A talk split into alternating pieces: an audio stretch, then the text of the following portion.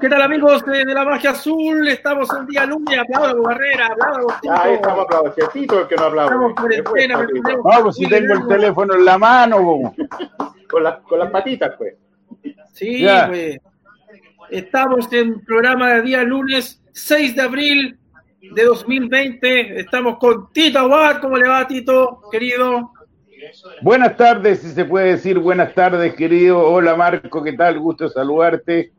Eh, aquí estamos, pues ya estoy con depresión de tanto estar encerrado. Pero bueno, esperemos que esto pase. No sé cuánto se va a demorar. Mira las ojeras que tengo ya de estar. Ahora traje mi bicicleta estática para hacer ejercicio, porque si no me voy a volver loco. Pero en fin, aquí estamos con los azules de corazón. Vas a saludar a Marco Barrera, que hoy día le va a hacer un homenaje a Carlos Mata. ¡Ay! ¿Qué tal? Buenas tardes, Antunes, querido Tito. Y como dice Antunes, eh, un homenaje hoy día con esta barba para un ausente, un amigo Calditos Mata, pero que seguramente no nos está viendo por ahí en algún lugar. Sí, me gusta esto de que nos manden saludos de las ciudades, ¿eh? así vamos poniendo cada una de ellas. Saludos a Tocopilla Azul. Eh, bendiciones para todos los buyanqueros, dice Maxi Gatica tempranito el programa, son las 3 ya, ojo, para los que no han cambiado la hora, son las 3 de la tarde. ¿La cambió Tito la hora? Los que van sí, claro. oiga, nuestro CM se equivocó y puso que era las 3. Ya, oiga, ya estoy viendo a nuestro invitado por ahí. Ah. Ya estoy viendo. ¿A dónde? Yo no, yo no veo nada. Ya viene, Tito, ya viene, ya viene, ahí viene. Ahí viene, Tito, prepárate. Cuando aparezca, con, eh, con imagen, ya lo tenemos. Antes vamos preparando. Miren. Chimbarongo vamos, Chimbarongo. Estoy seguro que me van a mandar una, una, ciudad que me la voy a comer. Ya, ahí está nuestro invitado. Está listo nuestro invitado, Tito. Saluden a, a, oh, saluden, oh. Tito. Invitado, hoy día. Buque Insignia, ¿qué tal, Montillo? ¿Cómo estás? Hola, buenas tardes, ¿cómo andan? Bien, ¿cómo andas tú? Bien, bien, acá en casa todo, todo bien, por suerte. Con algunos temitas ahí familiares, pero bien. ¿Ya te vacunaste? No, no se pudo porque la página estaba colapsada y no, no pudimos sacar el, el permiso. Ah, cuando, cuando me dijiste alguna cosita familiar, nada grave. La verdad que fue una semana complicada. Lo, eh, acá todos bien, en Argentina hubo algunos, algunos problemas familiares. Eh, el miércoles pasado falleció mi abuelo. Eh, ¡Opa!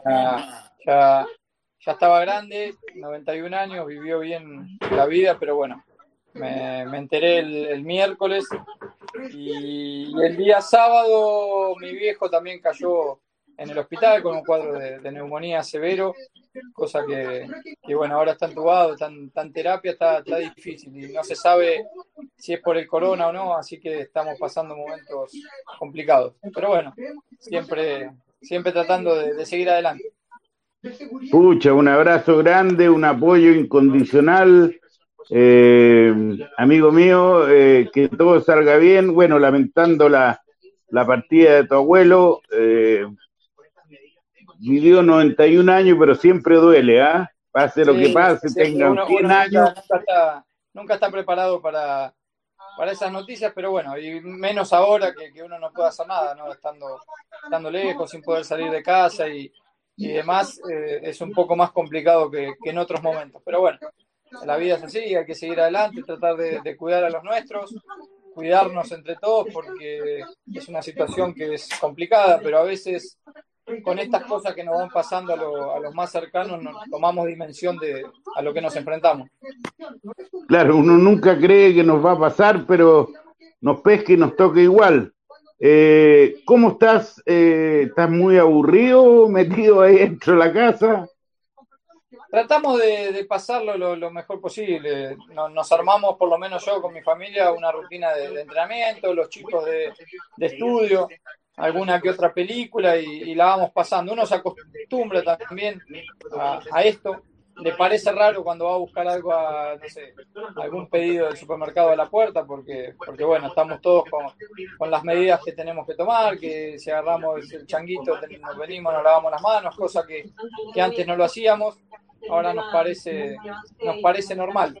Pero bueno, creo que, que la situación lo amerita. Eh, la, la, verdad que, que las cosas que uno vio en estas dos, tres semanas que llevo encerrado, las cosas que pasan en Europa, que pasan en diferentes países. La verdad que, que amerita que todos los que podamos hacer el esfuerzo lo hagamos porque, porque bueno, estamos enfrente de, de algo inusual. Los ejercicios, eh, por lo menos en tu caso, son los ejercicios que te deriva el cuerpo técnico, ¿no? Sí, sí, sí, sí, sí. Hoy ya empezamos con, con clases más, más grupales entre todos, porque bueno, al principio eran más clases de dos o tres jugadores, hoy ya, ya se dividieron en dos grupos, ya éramos bastante los que estábamos entrenando en, en simultáneo. Pero bueno, desde que, desde que paramos, por lo menos yo y creo que la mayoría, que todos los chicos, seguimos el plan de, entrenamiento, más que nada para, para cuidarnos. Sabemos o sé que, que cuando todo vuelva tendremos que hacer una, una puesta a punto, una pretemporada, porque es mucho tiempo el que se pierde. Esta vuelta a la U eh, ¿Creías que el cariño iba a ser tan grande como ha sido para tu persona, Monty? La verdad que siempre espero lo, lo, mejor, ¿no? Pero, pero que haya sido así tan efusivo después de tantos años, después de tantos idas y vueltas, la verdad que, que a mí me pone realmente muy contento que, haya pasado porque eh, yo por lo menos soy un tipo que, quiere mucho a la institución, que quiero mucho a la, a la gente, que, que, me identifico con, con ellos, tanto yo como mi familia, y que haya sido así es espectacular. Obviamente que uno lo tiene que sostener adentro de la cancha porque si no, eh, acá venimos a jugar al fútbol y no a, a abrazar a todos por la calle. Obviamente que trato de demostrarle cariño a todos, pero si uno no lo demuestra dentro de la cancha se hace muy difícil. ¿Y adentro de la cancha cómo te has sentido? Creo que bien. Eh, he tenido un buen comienzo. Por ahí en, el, en los últimos dos partidos no, no desplegué el fútbol que, que, que, por ahí venía desplegando, pero bueno, eh, también sacando todo lo malo de todo esto, yo venía sin hacer pretemporada porque se había dilatado muchísimo mi, mi llegada al club y, y en 10 días que yo llegué acá tenía que jugar mi primer partido contra, no sé si 10 o menos, contra Colo Colo. Mm. Y, y, la verdad que, que, por ahí este parate y una buena pretemporada me va a hacer muy bien. Por eso, por ahí en las últimas fechas, en los, los últimos dos partidos más que nada, eh, sentí mucho el calor, sentí mucho la fatiga dentro de la cancha y, y, por ahí se notó.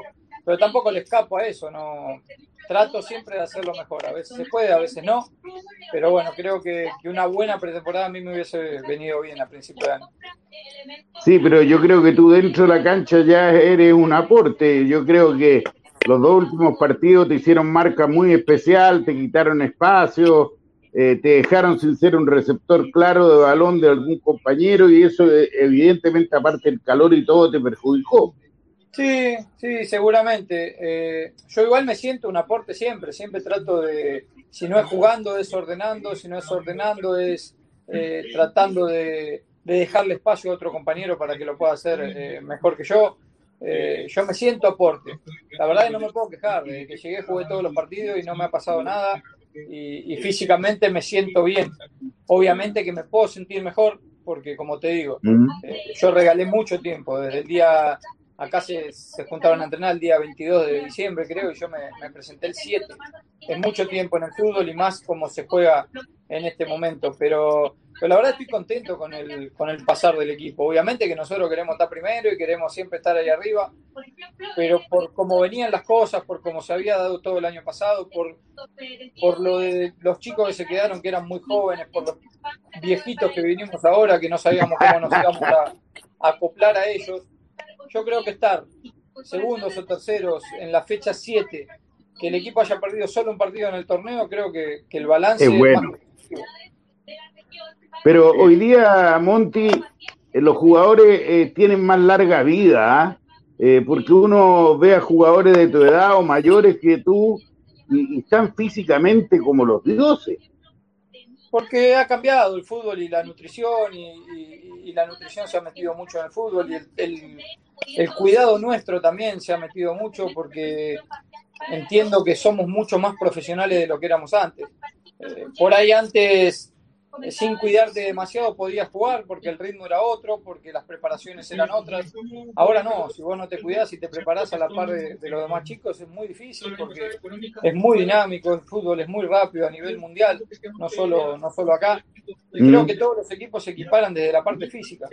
Eh, obviamente que por ahí los equipos grandes tienen un, un, plus que se llama la técnica, se llama el desequilibrio individual, que por ahí otros equipos no lo tienen, pero te lo suplantan con físicamente. Entonces creo que, que por eso es que la, vida nuestra de futbolista se ha estirado bastante, porque creo que nos cuidamos un montón. Imagínate que ahora en cuarentena, por lo menos yo, y, creo que los más grandes lo hacemos, nos pesamos todos los días para ver si tenemos un gramito más, un gramito menos, para ver si comemos de más, si comemos de menos, y creo que, que antes no, no, no se hacía eso. No era así. Eh, dime, a tu juicio, como número 10, ¿Tú crees que está volviendo el 10? A lo mejor no el 10 clásico, pero todos los equipos necesitan un artista dentro del mediocampo. Yo creo que de a poco fue volviendo desde que se empezó a utilizar el, esquema táctico del 4-2-3-1, que a nivel mundial se está usando demasiado en casi todos los equipos. Uno lo ve en Europa, en Argentina, que yo vengo ahí, en Brasil se está utilizando mucho, entonces eh, tiene que volver, porque es una posición en la que, en la que tiene que estar atrás del delantero. Eh, creo que mucho tiempo se ha dejado de usar por un tema de cuestiones tácticas, de usar un 4-4-2 y abrirlos a, la, a, las bandas. En la orilla. Eh, pero bueno, creo que de a poquito, por suerte, está volviendo y, y eso me pone muy contento porque es una posición muy linda para jugar. Marco. Sí, eh, hola Walter. Mira, eh, bueno, y así es, así, así lo, lo vimos. fue Marco. ¿Sí? Ahí, ahí, ahora sí. Ya. Eh, te quería preguntar por la por tu rendimiento en las últimas dos fechas que tú dijiste, tuve un bajón tanto físico, por el tema de la temperatura también, pero te quiero llevar a, otro terreno, al tema de Pablo Aranguis. ¿Te ha facilitado de alguna manera, te ha desahogado tu labor eh, con Pablo Aranguis, que ha tenido un, arranque espectacular? Yo creo que Pablo facilita a cualquiera. Eh, es un jugador muy inteligente para la edad que tiene, un jugador eh, que sabe ponerle la pausa al partido, que sabe cuándo acelerar, que creo yo, a mi entender, que nos hemos acoplado bien en los partidos que nos ha tocado jugar por momento, no sé, lo marcan a él y por ahí puedo aparecer yo, por momento me marcan a mí y aparece él, entonces creo que estamos dividiendo muy bien esa, ese compromiso de, por ahí eh, distribuir bien la pelota en la mitad de cancha. Creo que obviamente que hay veces que no marcan a los dos y va a ser un tercero el que tenga que aparecer, porque en el fútbol actual todos miran video, todos miran cómo jugás y si sabes que los dos desequilibrantes te pueden ganar un partido, capaz lo van a marcar diferente. Pero creo que en líneas generales, en todos los partidos que nos ha tocado jugar juntos, lo hicimos, lo hicimos bien. Eh, obviamente que él sobresaltó por los goles que hizo, por los que, nos ayudó mucho los goles que, él marcó. Pero creo que nos estamos acoplando bien los dos. Walter, eh, hablando justamente de Arangui, cabro joven, eh, ¿Qué te han parecido los otros jóvenes que te están acompañando en el equipo? La verdad que muy bien, muy bien porque asumieron una responsabilidad en un momento muy difícil del club. Eh, mm. Yo que soy grande, eh, la verdad que, es muy difícil que los chicos en la situación que esté el club quieran agarrar la pelota y jugar, que no les queme, que, que sientan esa responsabilidad de querer ayudar al club. Es muy difícil, por eso yo trato de, felicitarlo siempre, ganemos o perdamos, porque nunca desaparecen, nunca se esconden. Eh, en el mediocampo, bueno, ahora últimamente viene jugando el Seba con, con Cami y lo están haciendo realmente muy bien. Eh, son jugadores jóvenes, eh, pero que parece que tuviesen muchísima más edad. Sí. Y eso a nosotros, los que juegan a mitad de cancha para adelante, nos facilita un montón, porque son tipos que al margen de jugar también tratan de estar siempre ordenados, de ayudar al equipo. Creo que un equipo solidario eh, consigue cosas importantes y creo que fue por el camino por el que vamos. ¿Es un buen grupo con el que te encontraste en general? Sí, espectacular, la verdad que de 10. me han tratado como uno más en todo momento. Desde que he llegado, obviamente que ahora ya han pasado algunos meses y, ya tengo otras atribuciones, pero me tomo otras atribuciones, pero la verdad que me han, me han tratado espectacular y yo también, yo también lo, lo siento así. Son todos chicos buenos, eh, chicos sin maldad, que eso está buenísimo, no hay envidia entre nosotros, por lo que uno nota en estos dos, tres meses de trabajo y creo que, todos buscamos el bien del club, porque a todos nos ha tocado salir, entrar, eh, nos toca poco tiempo, les toca más, eh, y la verdad que todos con una sonrisa y todos esperando que, que al que entre le vaya bien. Monty, ¿qué tal? ¿Cómo te va? Bien, bien. Eh, te quería hacer una pregunta respecto al partido que le tocaba jugar el fin de semana eh, después que se suspendió todo, ¿cierto? Que fue, que era el que, todos esperábamos, que era frente a Colo Colo. El, tema de que no se le ha podido ganar hace tanto tiempo a ese equipo es una presión extra para, para este grupo. ¿Y tú cómo te tomas esa presión? No, ganar el clásico siempre es una presión, no extra. Eh, en todos lados donde jugué, en todos los equipos donde jugué, aunque le hayas ganado 18 veces, le vas a querer ganar 19. Creo que, es un partido eh, aparte, no, no voy a inventar nada por ahí diciendo esto, pero, pero no, no, no. La presión siempre la tenemos de ganarle. Eh, la verdad yo me sentí muy mal también el perder una final, el primer partido del año, perder, porque creo que lo habíamos hecho bien y no, y no nos dio la verdad que, me dio una bronca enorme. Eh, pero bueno, yo creo que, presión la tenemos siempre de ganar esos, esos tipos de partidos porque son los que la, gente más se acuerda, los que quedan más marcados en, la institución y los que nos quedan también marcados a nosotros. Ojalá que cuando volvamos, eh, más jugando de local, lo podamos, lo podamos ganar, ya que hace mucho que no, lo hacemos y, y estaría bueno tanto para nosotros, para seguir peleando ahí arriba, y para la gente, para que tenga una alegría. Pero ¿crees que es una prueba de fuego este partido? ¿Una prueba de fuego para este equipo? Para ver para de qué está hecho y si puede pelear por cosas grandes. Sí, sí, me habían hecho esa pregunta, pero con Católica, ya que Católica hace tres años que, viene peleando arriba y nosotros estábamos cerca y demás. Eh, creo que, no sé si para demostrar de qué está hecho, sino para demostrar que estamos a la par de ellos, que, lo que ha pasado el año pasado eh, fue algo que, que, pasa muy de vez en cuando, y, demostrar que nosotros estamos a la altura de ese tipo de partidos y de ese, de ese tipo de clásicos, independientemente de los chicos que se fueron y de los chicos que vinimos y demás. Creo que, que la U como institución tiene que estar preparado para, para ganar clásicos y ganar partidos importantes.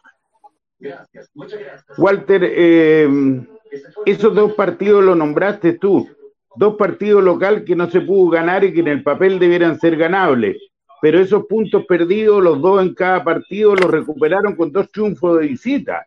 Si no, ¿tú consideras que pudo haber sido un bajoncito o, no aprendieron a ganar de local esos dos últimos partidos? Mira, con Coquimbo creo que en nuestro mejor momento en el segundo tiempo eh, vino el gol de, Pinilla. Y ahí nos descolocó. El gol ese nos descolocó, nos fuimos quedando sin piernas, sin ideas ellos empezaron a jugar mucho de contraataque y no le pudimos entrar, no le pudimos generar. Si bien tuvimos una que otra aproximación, no, no, no, no, no supimos cómo entrarle. El de, el de Everton creo que fue chato en todo momento. Un partido de esos que, que podés jugar mil horas y vas a salir 0 a 0 y bueno, nos tocó, nos tocó ese partido a nosotros. Creo que, que como te digo, ese día no es por poner excusa porque uno ve los partidos de afuera y se da cuenta, hacía muchísimo calor, primer tiempo ambos equipos lo sufrimos, ellos no habían pateado el arco el primer tiempo. El segundo tiempo nosotros con la desesperación de querer ganar porque estábamos jugando de local y demás, y el ímpetu de la gente te lleva a, hacer cosas o a desordenarte un poco. Ellos con algunas contras tuvieron una que otra chance, pero fue un partido chato, la verdad que, que fue chato. Por suerte, el equipo se está comportando muy bien de visitante. Y yo tuve un técnico en Brasil que me decía, sacando cuatro puntos con cada equipo sos campeón. Así bueno, creo que vamos por el, por el buen camino. Le vamos a dar también la posibilidad a los hinchas que están viendo este live con Walter Montillo de hacer preguntas. Felipe yo dice, ¿has realizado diligencias para poder entrar con Santino a la cancha? ¿En qué va eso, Walter? No, me habían hablado desde el club que, bueno, como, como el partido con, con Colo Colo era el, el 23, de, ¿era el 23 o el 21? El 23 No, el 21, el 21 de, de marzo, que era el día del síndrome de Down, eh, existía la posibilidad de que pueda entrar con, con él en ese partido. Pero bueno, eh, se suspendió. También le expliqué que mi pedido no era solo por Santino, sino que también tengo otro hijo que, que también empieza a entender y, se pondría muy, muy celoso si solamente entro con Santino. Así que, que mi idea es poder entrar con los dos cuando se pueda. Y si no, eh, no entraré con ninguno. Quiero, quiero ser eh, para que, que los dos sientan lo mismo. Si no, uno se me va a poner muy celoso y va a ser pelea en casa. Antes de hacerte una pregunta, Tito, baje la tele. Por eso que no lo puedo subir arriba porque su tele molesta, molesta el audio. Dice Chito Chuncho, se tiene que quedar para siempre en Chile, Walter, como entrenador o en la administración del club. Eh, ¿Cómo te proyectas después del retiro, Walter? Mira, hace mucho tiempo que venimos hablando con, mi representante, que hace 16 eh, años que estoy con él.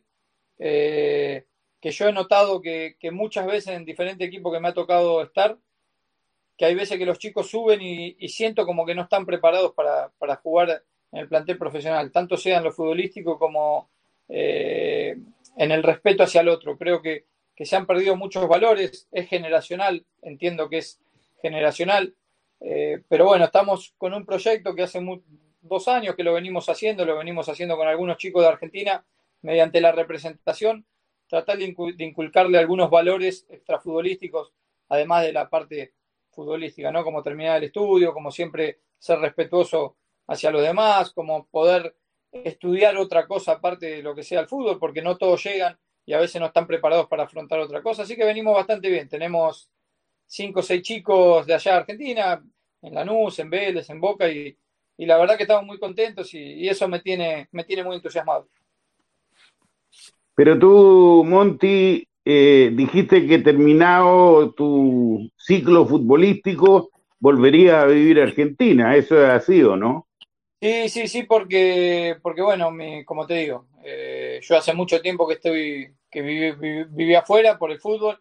Ahora ya estaba como instalado, entre comillas, en Argentina, porque ya mi, mi hijo estaba yendo al colegio ya al mismo hace dos años, Santino también, tenía sus amigos, mi señora estaba embarazada, entonces para nosotros este cambio fue muy grande, fue dejar cosas de lado más que nada a ellos, porque nosotros los futbolistas viajamos, pero, pero a veces traemos atrás a la familia. Y bueno, el esfuerzo lo hacíamos por la U y, cuando termine lo de la U volveremos a Argentina y ellos seguirán su vida ahí. Oye, Maxi Gatica pregunta, ¿cuál ha sido tu mejor gol? ¿Te acuerdas o no? ¿Con la U? O bueno, sí. con la U. Con, la U. con la U, a ver, por, el de Flamengo, ¿no? Creo que, fue importantísimo, tanto en mi carrera como, como en la de todos los hinchas, haberle ganado a ese Flamengo y en la situación que estábamos nosotros, creo que, que por el partido, como fue por el gol, porque el gol realmente fue lindo, el, pase de Puch entre de caño y que yo me pueda sacar un tipo encima y picarla afuera del área, por cómo estaba el partido y cómo estaba la cancha, creo que, fue el más lindo. Eh, Walter, cuando se inició el campeonato, yo decía, no tenemos por qué estar pensando que podemos descender por el promedio, por lo que sea, por el plantel que teníamos. ¿Ustedes como jugadores empezaron a jugar pensando en el descenso o pensando en otra cosa, arriba, por ejemplo? Mira, yo el primer partido contra Huachipato yo les dije que había venido acá para ser campeón. Eh, que es lo que, lo que yo hago en, todo en todos los planteles. Cuando todos tenemos la misma cantidad de puntos, estamos todos con la misma chance de ser campeón el que haga las cosas mejor a lo largo del torneo se va a llevar el, trofeo. Obviamente que termina los partidos, ganás y estás mirando al de abajo porque obviamente no le, no le escapás a, lo que, a, los números. Eh, cuando mm. ganás estás mirando que Quique no gane, que el otro no gane, para poder estar un poco más tranquilo. Pero que yo creo que en todos los partidos ahora y desde que arrancó el torneo estamos pensando en, pelearlo hasta el final. Eh, yo quiero ser campeón, me queda poco, eh, ojalá pueda retirarme con algún campeonato más. Eh, el de Tigre era impensado porque en Tigre nunca el equipo había salido campeón y poder haber salido campeón ahí eh, me deja también con la ilusión de que lo pueda hacer nuevamente. Entonces, yo creo que los chicos lo entendieron desde el comienzo. y aparte el ganar te va dando confianza en, en, pensar en otra cosa. Creo que si vos los primeros partidos no los ganás, y te mata la cabeza porque realmente tenés que estar peleando por otras cosas. Pero bueno, ahora los puntos nos posicionan en otro momento, pero esto con este parate ahora arrancamos todo de cero nuevamente, así que, ojalá que, la cabeza de todos siga con el mismo pensamiento. ¿Hasta cuándo tienes contrato? Diciembre. Nada más que diciembre. Un año, sí. Ah, no, pero tú piensas quedarte más, supongo, porque hablaste de retirarte en la U.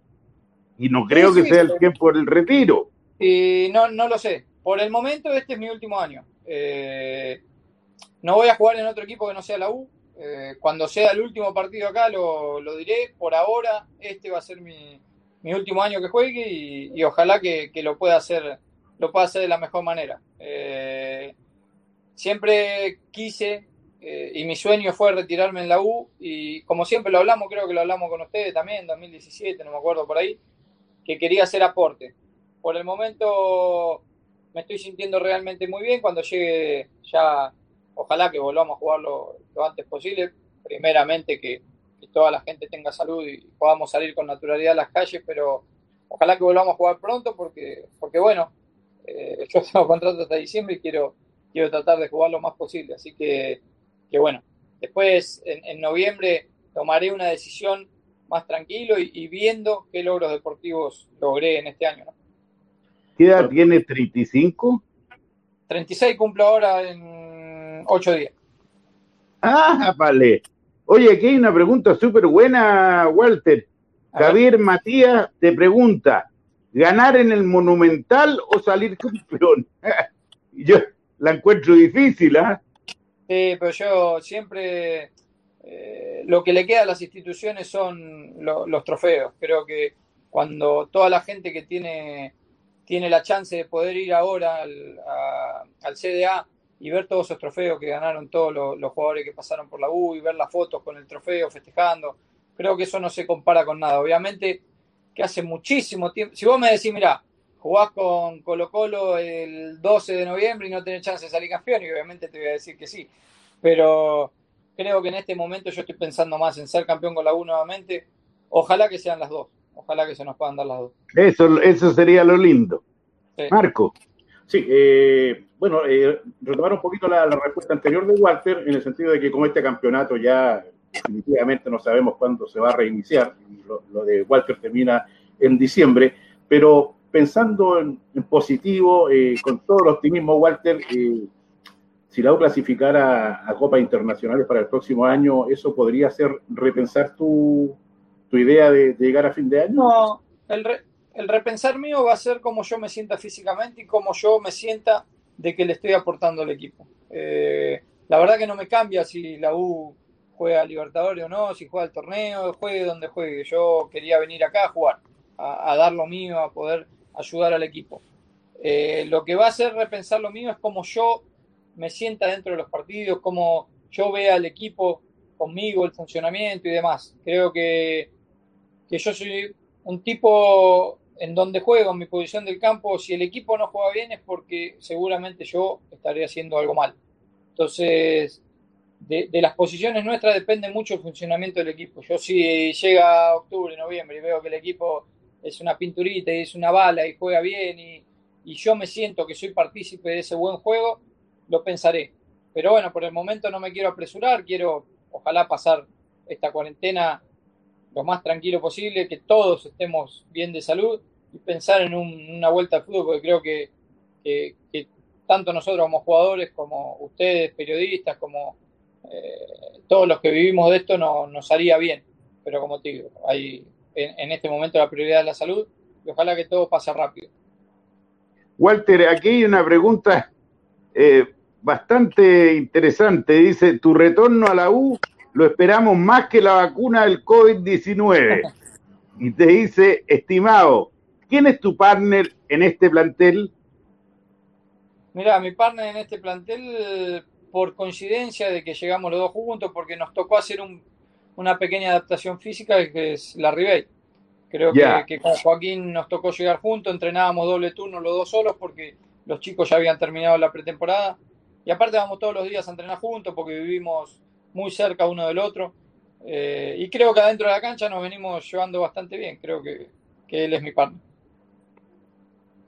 Walter, no te queremos quitar más tiempo, nos has dado 30 minutos. Los hinchas dicen que, contigo podemos llegar a cualquier. ah, sí, no, me imagino. Seguimos entonces. Ningún problema, yo no tengo problema. Mira, eh, Tata Héctor dice, me está nombrando a mí, parece. Walter, ¿qué hace distinta a la gente de la U que a cualquier otra del mundo? Aguante ardilla. Mira, yo en todos los lugares del mundo donde fui, y, no es por quedar bien con nadie, porque eh, la verdad que no, no tengo que quedar bien con nadie, tampoco no, no, no, lo busco. Pero en todos los lugares que fui siempre le nombré a la gente de la U porque creo que tiene algo diferente, eh, que en los momentos más difíciles sigue cantando. Eh, y muy pocas veces se ve eso. La verdad que muy pocas veces se ve eso. En el Tigre del año pasado lo vi también en la, en la B Nacional, donde por ahí las cosas no nos salían eh, como, como nosotros queríamos, no estábamos punteros como todos esperaban, también, también pasaba algo similar. Pero bueno, es una gran lástima porque ponele, yo se lo contaba a la Ribey, que, que cuando vea la verdadera gente de la U se va a enamorar del club y no se va a querer ir más. Y justo pasó todo esto el año pasado de lo social, que la gente no, no va a la cancha por miedo. Cuando está volviendo a, a entrar la gente al estadio y, de a poquito a llenar, eh, nuevamente pasa esto del COVID. Entonces, pero creo que cuando, creo que a todos los jugadores que pasan por acá, salvando excepciones, ¿no? Eh, por ahí a los jugadores chilenos les cuesta más, que, por ahí vi muchos jugadores que se van del otro lado y cambian de club y demás, pero creo que el extranjero llega y, y, adopta el club como, un hincha más, porque nos tratan espectacular, cuando vos jugás un partido, que la gente cante los 90 minutos, que te llenen los estadios en todos lados, la verdad que es algo reconfortante. Por eso uno, o por lo menos yo, todos los chicos que conozco extranjeros que han pasado por acá, argentinos que me ha tocado cruzarme, se encariñan tanto de, la institución, porque, porque la gente te lo hace sentir así. Walter, eh, en alguna de las respuestas hablaste de tomarte algunas atribuciones diferentes. Eh, eso es parte de ser líder del grupo, porque hay chicos y hay grandes, porque está Oseyur, está el Rocky González, está Mati. Eh, Cuando eh, digo atribuciones es por ahí hacer un chiste más que cuando había llegado. Ah, no, no sobrepasarme por ninguno. Yo siempre soy un tipo que respeta mucho el lugar. Yo creo que el capitán nuestro es Matías, nunca me pondría por encima de él. El segundo capitán es Osvaldo y nunca me pondría por, por, encima de Osvaldo. Y es más, cuando llegan las charlas de los partidos, que, por ahí la mayoría de las charlas las hago yo, por un tema, no sé, porque hablo bien o no sé, no, no, lo, sabría, pero siempre pregunto antes si alguien quiere hablar o si Matías como capitán quiere, quiere hablar, porque no me gusta sobrepasarme en nada. Eh, a mí me ha tocado ser capitán de crucero en cierto momento y cuando no fui capitán y era capitán Fabio el arquero, tampoco me... No, no es que me, me, muero por tener la cinta, no. Yo creo que la cinta uno se la va ganando con el tiempo y lo decide en muchos casos el técnico y en otros casos los mismos jugadores.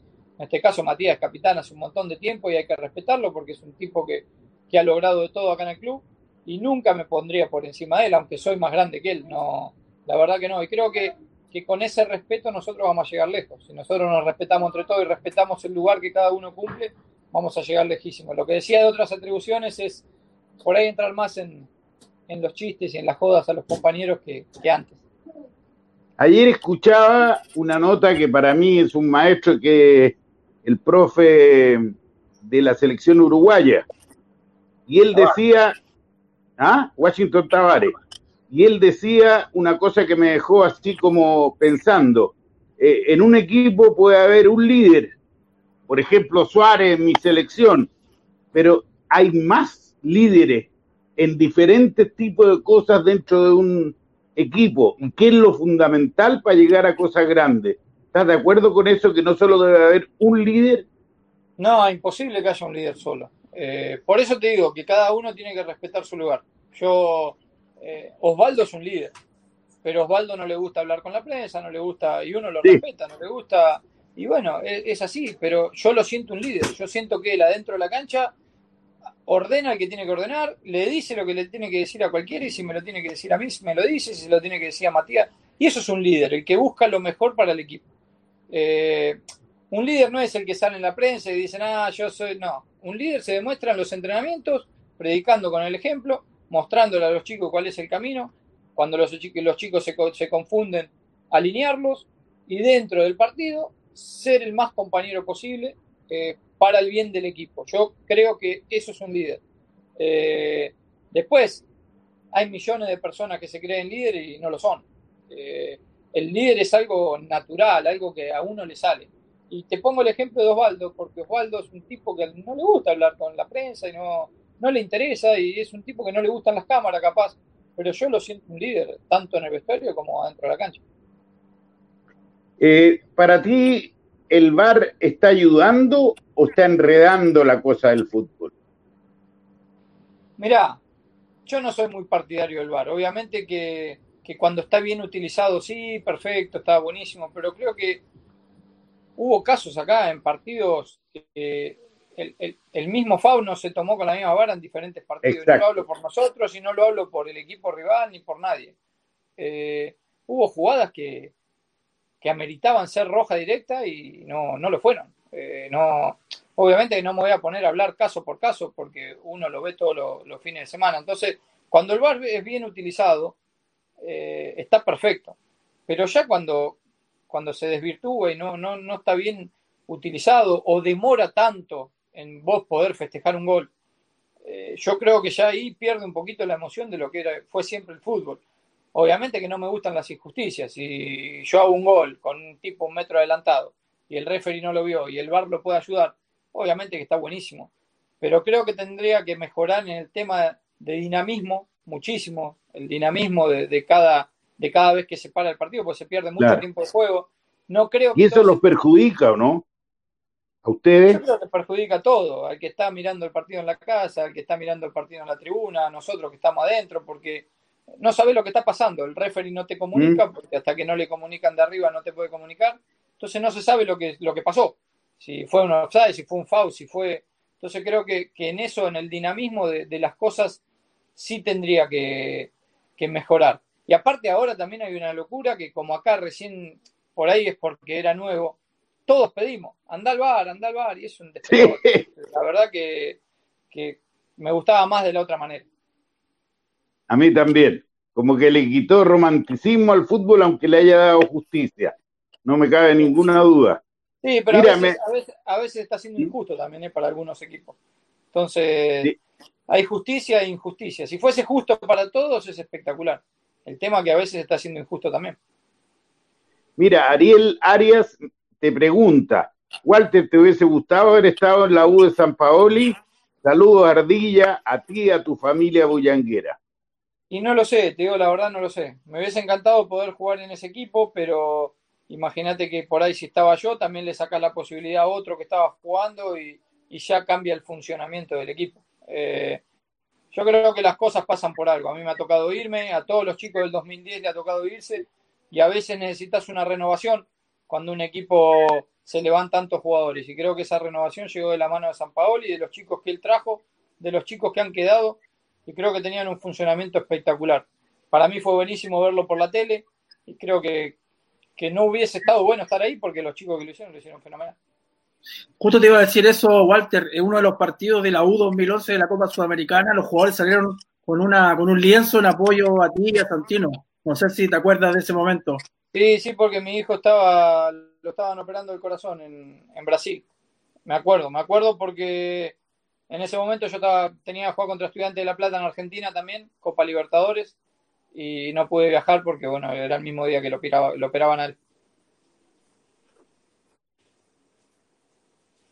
Walter, ¿a qué juvenil le ves mayor proyección? Dice Frank Marcelo Riquelme. A ver.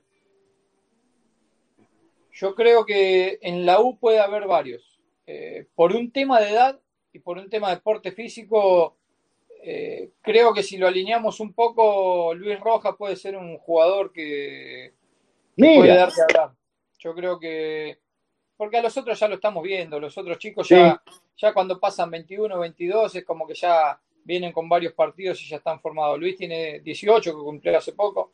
Eh, yo creo que, es un pibe que, puede llegar a, rendir un montón. Como te digo, si siempre mantiene los pies sobre la tierra, el trabajo, el respeto hacia el otro y, esperando su oportunidad, porque es un chico muy joven que, que a veces los chicos no se dan cuenta que si vos lo pones de una lo podés quemar, porque no es lo mismo que yo tenga un partido malo a que Luis Rojas tenga un partido malo.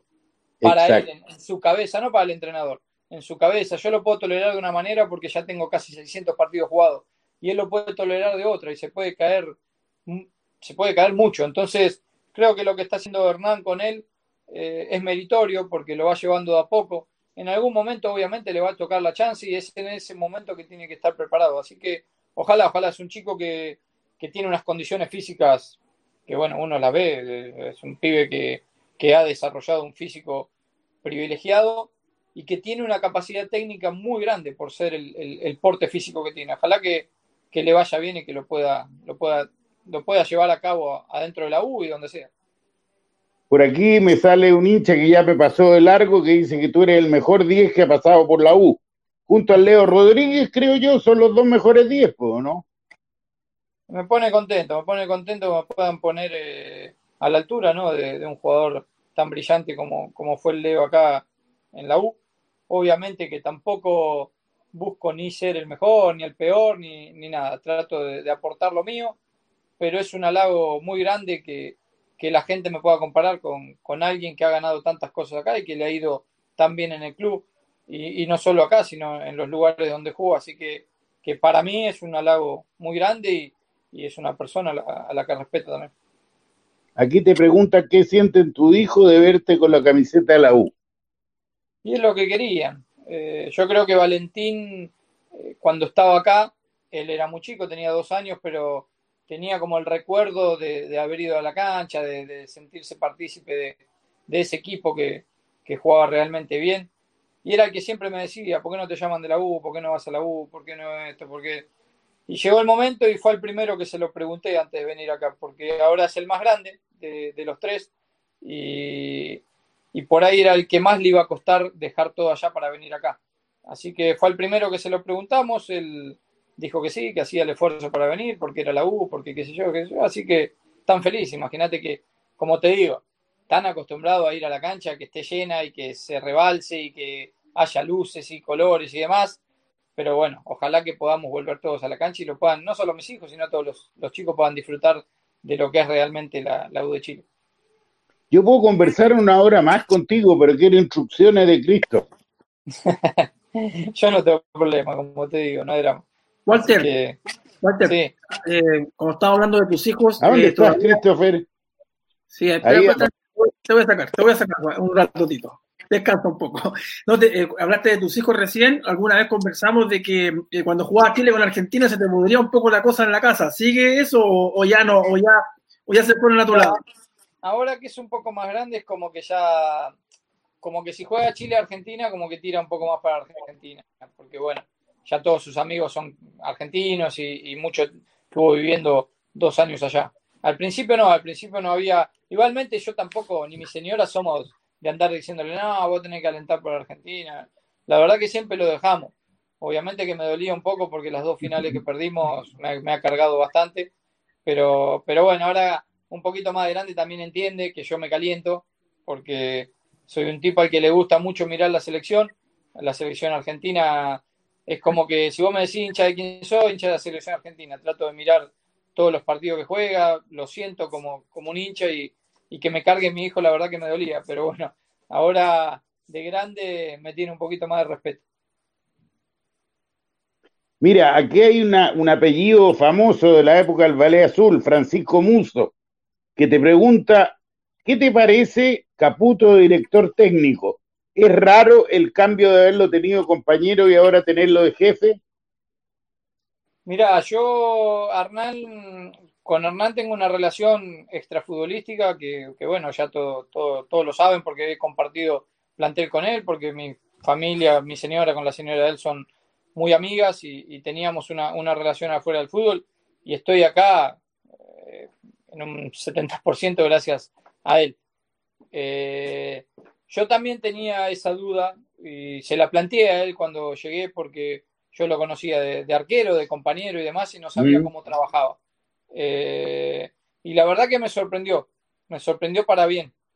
Es una persona que se ha preparado mucho, no porque sea mi amigo, porque también eh, David y, los ayudantes que tienen son tipos que se prepararon un montón eh, esperando una chance de estas. Y lo demuestran en el día a día, tienen trabajos muy buenos, muy dinámicos, muy cortos, intensos, que es como se, trabaja ahora en el, fútbol actual. La verdad que, yo se lo dije a él, que me había sorprendido para, para bien, porque, como te digo, yo lo tenía de arquero y, hacía un montón de tiempo que nos veíamos esporádicamente cuando vine a jugar con, con Botafogo, cuando vine aquella vez a ver un partido, pero, pero nada más. No es que yo lo llamo por teléfono para preguntarle cómo trabaja, porque la verdad que hablamos de otras cosas, pero, pero me ha sorprendido, me ha sorprendido para bien y tiene un, cuerpo técnico con muchas ganas de trabajar. Y, por eso creo que, ojalá que, a lo largo de su, de su trayectoria le, vaya bien. Tenerlo como jefe es eh, respetarlo, como te digo. Yo creo que el respeto eh, tiene que estar sobre todas las cosas. Por ahí, afuera de lo que es el fútbol, lo tuteo como siempre, o lo puteo, le digo cualquier cosa, pero dentro de las cuatro líneas, dentro de lo que es el club, acato sus órdenes y soy uno más. No, nunca me pongo por, eh, por encima de nadie porque lo conozca fuera de, la cancha. Correcto, mira, no hay nadie a quien le pueda hacer esta pregunta mejor que a ti que triunfaste en Brasil. ¿Por qué en Brasil se puede jugar mañana, tarde y noche y acá en Chile jugáis, no tú, el futbolista chileno juega un partido a mitad de semana y se pone a llorar? Es un tema de adaptación. Creo que para nosotros los extranjeros que vamos a jugar allá, para ellos es algo natural. Ellos no pueden entender cómo nosotros jugamos 40 partidos al año, porque ellos juegan 60. Claro. Eh, eh, pero es un, mira, yo cuando fui en Cruzeiro no me lesioné nunca y jugué 120 partidos en dos años. Y, yo, yo en Cruzeiro tengo 123 partidos jugados y jugué dos años. Entonces, creo que es un tema de adaptación. Eh, para nosotros. Por ahí vamos con el miedo de decir, no, no me la voy a aguantar. Si vos entrenás y haces una pretemporada bien, consciente, ganando estímulos de fuerza que te puedan aguantar durante todo el año, después lo más lindo que hay, porque acabás que no entrenás y ya te preparás para el próximo partido. Obviamente que no estás nunca en tu casa, esa es otra realidad. Más en Brasil, que es un país enorme, te la pasás viajando, pero creo que jugar cada tres días por lo menos para mí, está buenísimo. Y este año a nosotros nos tocó a principio de año y tampoco nos quejamos. Nos ha tocado casi jugar eh, sábado, martes con Inter y volver a jugar el sábado contra algún equipo y la verdad que el equipo se, comportó bien, no hemos tenido lesionados en esos partidos. Tuvimos la, única lesión muscular, creo que fue la de, la de Bose. la de Bose. Bose sabemos que hace un despliegue físico enorme en cada partido, entonces eh, también te lleva a que, a que somos personas grandes y en algún momento te puede pasar, pero al margen de eso no, hubo otros lesionados. Pero eh, al jugar mañana, tarde y noche, o miércoles, domingo, miércoles, domingo, los entrenamientos me imagino que son totalmente diferentes a, jugar domingo, domingo. Sí, no entrenás. Entrenás, eh, a ver. Cosas tácticas. recuperándote para el próximo partido. y el día anterior, casi ni, casi ni pelota parada hay porque, porque más que nada es todo teórico son más juegos, son más entrenamientos didácticos y cortos, y porque si no, no es imposible aguantártela. Eh. Por eso te digo que es importante la, eh, la pretemporada y el comienzo de año y cuidarte en las vacaciones, porque en Brasil, eh, por ley, tenés que tener un mes de vacaciones, pero cuando volvés el 3 o 4 de enero, al 14 ya estás jugando el primer partido, o 15 estás jugando el primer partido del estadual. Entonces creo que cuidarte en las vacaciones también es fundamental. Walter, por aquí me preguntan qué te parece que dos ex compañeros tuyos estén jugando en la contra. Yo, yo creo que profesionalismo nomás, pues se refieren a Pinto y a Puch. nunca, nunca, nunca hablaría mal de alguien que lo, que lo hace. La verdad que son decisiones muy personales. Yo, desde que empecé a jugar al fútbol, he tomado una decisión mía personal de nunca jugar en un equipo clásico rival, en ningún lado. Y lo cumplí. Por suerte he tenido chance de poder ir a jugar otros, otros equipos, a otros clásicos rivales y no, la verdad que no me interesa porque yo siento que, al margen de que es un trabajo, Eh, yo en lo personal, por eso te digo que es algo, es una opinión muy personal. Además de que es un trabajo, yo creo que tenés que respetar al hincha que te va a alentar todos los fines de semana. Entonces, habiendo tantos equipos por el mundo, capaz tenés otras opciones antes de llegar a tu clásico rival. Pero es algo que lo pienso yo. Eh, obviamente que yo soy compañero de vos y viene del otro lado. Y bueno, son decisiones muy personales. Yo no lo, no lo hago. Eh, ¿Qué echas de menos de Argentina? No, vos sabés que el futbolista se acostumbra a ser muy, por lo menos yo, en, mi caso me acostumbro a ser muy casero. Eh, estar en mi casa y en mis tiempos libres trato de estar en mi casa. Eh, por ahí lo que extraño es el espacio que tenía allá, que no lo tengo acá. Ahora vivimos en un departamento, estamos bastante apretados y por ahí el espacio que yo tenía en mi casa allá, en este momento de la cuarentena, lo estoy extrañando bastante. Y obviamente que, que por ahí uno extraña el juntarse con amigos, el, hacerse el asado un domingo al mediodía y que tengas bastante gente en tu casa, pero bueno, eh, decidimos venir a trabajar acá y, es como lo hacemos igual, estoy acostumbrado también porque viví 12 años afuera de Argentina, así que, ya estoy, estoy más que acostumbrado. Marco. Bueno, eh, deducir de las palabras de, Walter de que, bueno, es decisión obviamente ya, ya tomada, no, irse Argentina, quedarse en Argentina definitivamente lo que no ha pasado con, muchos colegas tuyos, Walter, que, decidieron después de su carrera futbolística echar raíces acá en nuestro país.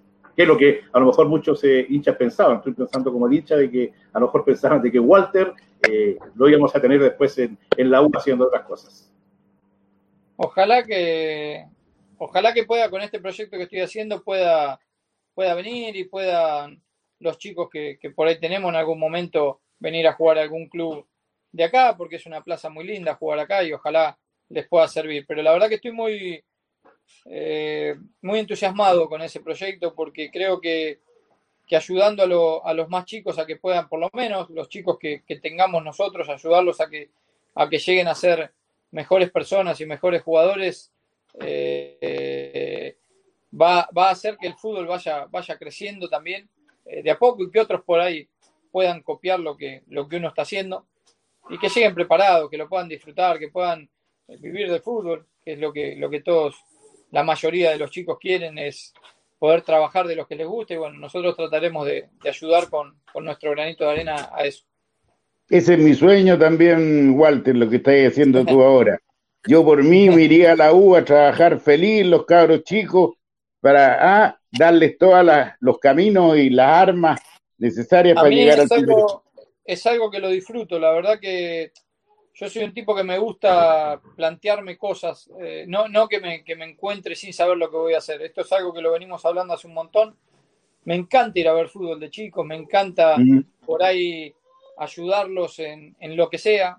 Eh, sin pasarme al otro lado, obviamente, porque ellos tienen sus técnicos y las cuestiones técnicas las hablan con, ellos, nunca me metería en eso, pero sí ayudarlos desde otro aspecto. Eh, yo trato de, enseñarle mucho a mis hijos aparte de que de un millón llegan cinco, diez.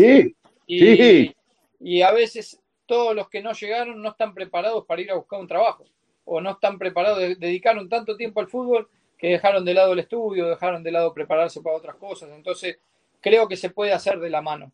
Creo que se pueden conseguir cosas tanto entrenando como sin dejar de lado lo otro. Creo que, es por ese camino es por donde voy. Eh, ¿Te falta un golcito para tener la alegría completa? Sí, obvio, obvio que sí. Eh, es algo que, lo espero, que, que, quiero hacerlo, más que nada para ayudar al equipo y obviamente por una cuestión personal que han pasado siete fechas y no lo, no lo he podido hacer. Eh, pero bueno, estuvo cerca. Tampoco hay que volverse loco. ¿Y por qué te quitan los tiros libres, maestro? ¿Cómo? ¿Por qué te quitan los tiros libres? No, hay veces que hay otros chicos que también le pegan bien y hay que dejarlo de vez en cuando. Yo tuve uno contra contra O'Higgins que pasó cerca, pasó cerquita, pero, pero bueno, vamos, vamos cambiando. También hay otros chicos que, que le quieren pegar y yo no soy el dueño de la pelota tampoco. Así que el gol va a llegar cuando tenga que llegar. En el momento menos esperado va a llegar. Eh, yo en mi carrera futbolística nunca fui un goleador. Siempre aporté con uno otro, que, otro gol, pero bueno, mi trabajo es tratar de asistir a, mis compañeros y creo que en esa parte vengo bastante bien. Eh, ¿Cuánto calzas? Porque dice que los que calzan poco le pegan mejor a la, pelota. Yo calzo 40. No sé, acá en Chile, pero es ocho y medio americano. Eh, 9 ah, americano, perdón. 40 tenéis tenéis la pata grande para el tamaño, ¿ah? Eh, no sé, no sé si es grande, pero es lo que calzo. Eh, bueno, ahora sí, no sé, yo no tengo instrucciones, yo insisto que podría conversar hasta las cuatro y media. Eh, ha sido una charla, pero más que una entrevista, una charla espectacular. Y yo me siento muy honrado de, haber tenido la oportunidad de estar contigo, Walter. Dale, muchísimas gracias a, los tres. Acá estamos para ayudar. Sabemos que es un momento difícil para ustedes también al no, al no tener material y lo, lo entendemos. Así que por lo menos yo lo, lo entiendo. Así que, que, les mando un abrazo. Gracias por haberme, por haberme llamado. Eh, disculpen por ahí al principio que les conté un poquito lo, que me estaba pasando a, nivel familiar. No, pero, por favor. A veces, está bueno desahogarse un poco en algunas charlas que son un poco más distendidas, así que bueno, les mando un gran abrazo a ustedes, un abrazo a la gente, que cuídense, eh, si pueden, el que pueda, que se quede en casa, que no haga cosas raras, obviamente que hay gente que por necesidad tiene que salir, pero ojalá que sean los menos para, para poder cuidarnos entre todos y volver a la, a la vida normal. Christopher. No, agradecer a Walter por disposición, también la gente que participó activamente, yo sé que también a la gente le gusta o tiene siempre la intención de preguntarle a sus títulos cosas, hoy día lo pudimos hacer, así que gracias Walter y, seguimos todavía muy contentos y emocionados que hayas vuelto a la U. Yo sé, que fui testigo de, todas las veces que quisiste venir acá y por una u otra razón negativa y que mejor no vamos a comentar ahora, no se pudo dar, pero bueno, eh, la historia, eh, por último, eh, nos da esta última alegría que es tenerte con nosotros y ojalá que a fin de año estemos celebrando algo importante, Walter. Dale, ojalá, ojalá, ojalá por el bien de todos los hinchas de la U, ojalá que así sea. Gracias por las palabras. Chao, Walter. Chao, chao. Chao, maestro. Ahí está Walter Montillo, entonces, tremenda entrevista, Bostito. ¿Sabe qué? Estoy pensando que esto está mejor que el programa en la radio. Eh, yo creo que con la producción de la Pati tuya y en parte alguna vez yo, eh, es que entrevistar a Montillo es una maravilla. Qué manera de tener claridad, qué manera de tener las ganas de hablar, de contestar, de ser franco, de decirle su verdad. Eh, le tocamos casi todos los puntos, se desahogó con lo de su abuelo, lo de su padre que está viviendo un momento eh, dramático no, no, me parece que no es por agrandarnos como magia azul, me parece que es una nota para que alguien la transcriba completa.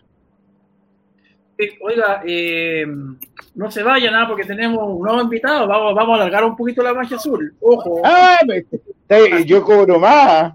Así que, eh, eh, así que, no ¿Quién está? Comente usted por mientras la entrevista, pues. ¿Yo hago qué? Comente un poco de lo que habló Montillo para la gente que se conectó más tarde. Hable algo, Tito. Usted sabe. bueno, una de las cosas bonitas que dijo Montillo para los que son hinchas acérrimos de la U es que él jamás jugaría por la contra, respetando a quienes lo han hecho, porque dijo incluso que el propio Seyur viene de la contra. Eh, dijo de que los 10 están volviendo a aparecer en el fútbol. Eso es a mí, para mí, algo tremendamente importante. En diferentes esquemas, de diferente manera de pararse en la cancha, pero el 10, tanto en Europa como acá, siempre hay un perico que sabe jugar bien a la pelota y asiste a los compañeros para que puedan convertir. Eh, bueno, habló de su familia, todo lo que está pasando allá, eh, habló de los cabros jóvenes, eh, del proyecto que él tiene para ayudar a los cabros jóvenes allá en Argentina y dijo traer a algunos a Chile, creámosles cuando él nos recomiende uno para la U, porque si lo dice Montillo va a estar muy cerca de triunfar a que de fracasar. Eh, me parece que, no sé, yo no sé, Marco, qué piensas, pero por ahí un, auditor dijo, tu honradez, Montillo, es a toda prueba. O sea, la claridad con que contesta, la honestidad con que contesta, eh, es a toda prueba. Todos quieren que se quede en la U más de diciembre. Eso es lo único malo que no lo vamos a ver hasta noviembre. Eh, justamente te iba a decir eso, Tito, faltó agregar al resumen que hiciste de la, de la entrevista de Montillo, eso, que es eh, que su contrato expira en diciembre, a fin de año, y ante la pregunta dijo que eh, ante una situación muy, pero muy especial, después de mucho analizar muchas cosas, podría a lo mejor extender su, su, continuidad en la U el próximo año. Yo le pregunté por el tema si había alguna Copa Internacional, Copa Libertadores Sudamericana, dijo que a pesar de eso, su, decisión eh, es casi tomada de, continuar hasta solamente hasta el mes eh, de diciembre. Pero dejó ahí la puerta abierta, Tito, la ventana abierta para, para una posibilidad de, quedarse el 2022.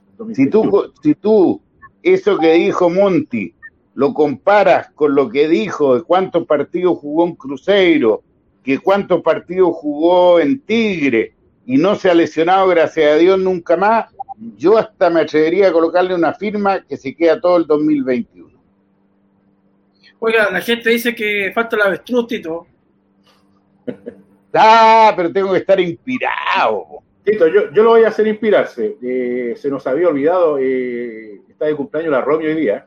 Sí, pues. No me digáis. Sí, pues, Tito. Está de cumpleaños la Romina Martínez, que, que la quieren tanto ahí los, los auditores. Está cumpliendo un añito más. Así es que salúdela, Tito, a nuestra compañera de trabajo. Se me salió la cuestión esta, pero lo escucho perfecto. ¿Qué cuestión se le salió? Marco, no con preguntas no, pues capciosas, por favor. No, me sale una cuestión página de inicio. A ver, ahí ah. sí, ya volví. ¿Qué me preguntó, Marquito? No, que salude a la Romy, que está de cumpleaños. A usted que le gusta saludar. Romina, Romina Martínez, qué lindo es cumplir año a tu edad que los cumplas, pero feliz a pesar del momento que estamos y todos vivimos, Marco, yo, la Pati, vivimos el cumpleaños más de mierda que hemos tenido por esto de la pandemia, eh, pero gózalo igual porque te quedan miles y miles y miles de años más por cumplir. Así es que cuídate mucho, tu trabajo te puede hacer exponerte. Eh, hoy día veía una periodista de un canal que estaba con la pandemia, no con la pandemia, con el COVID-19.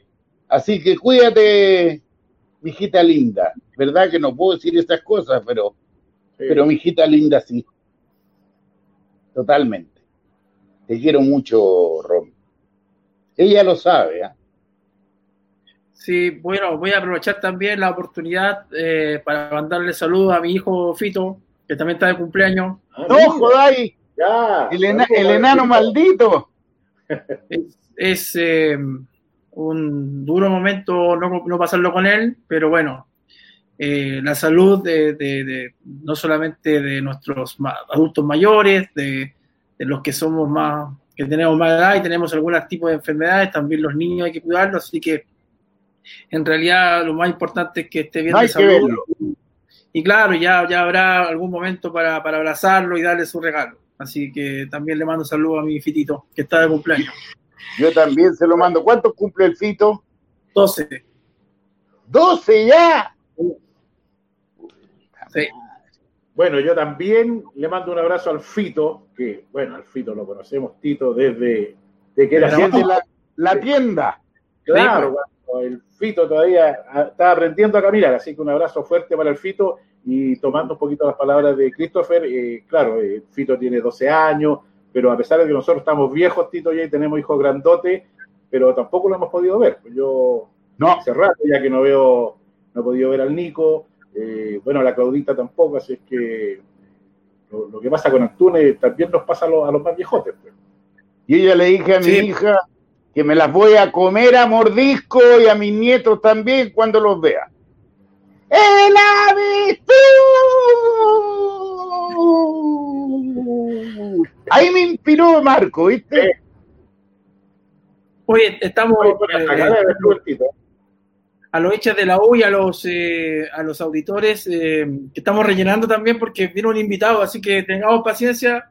Les aseguro que van a estar contentos de, conversar un rato con, con, nuestro, como dije anteriormente, nuestro invitado, para saber cómo está su salud y para ver cómo está este entrenamiento en casa que están haciendo los jugadores. Así que, y todos los que preguntan por Mata, ya les conté hace varias semanas, pues, Mata hizo lo más increíble. Estuvo en el ensayo general del programa eh, vía streaming y no nunca más.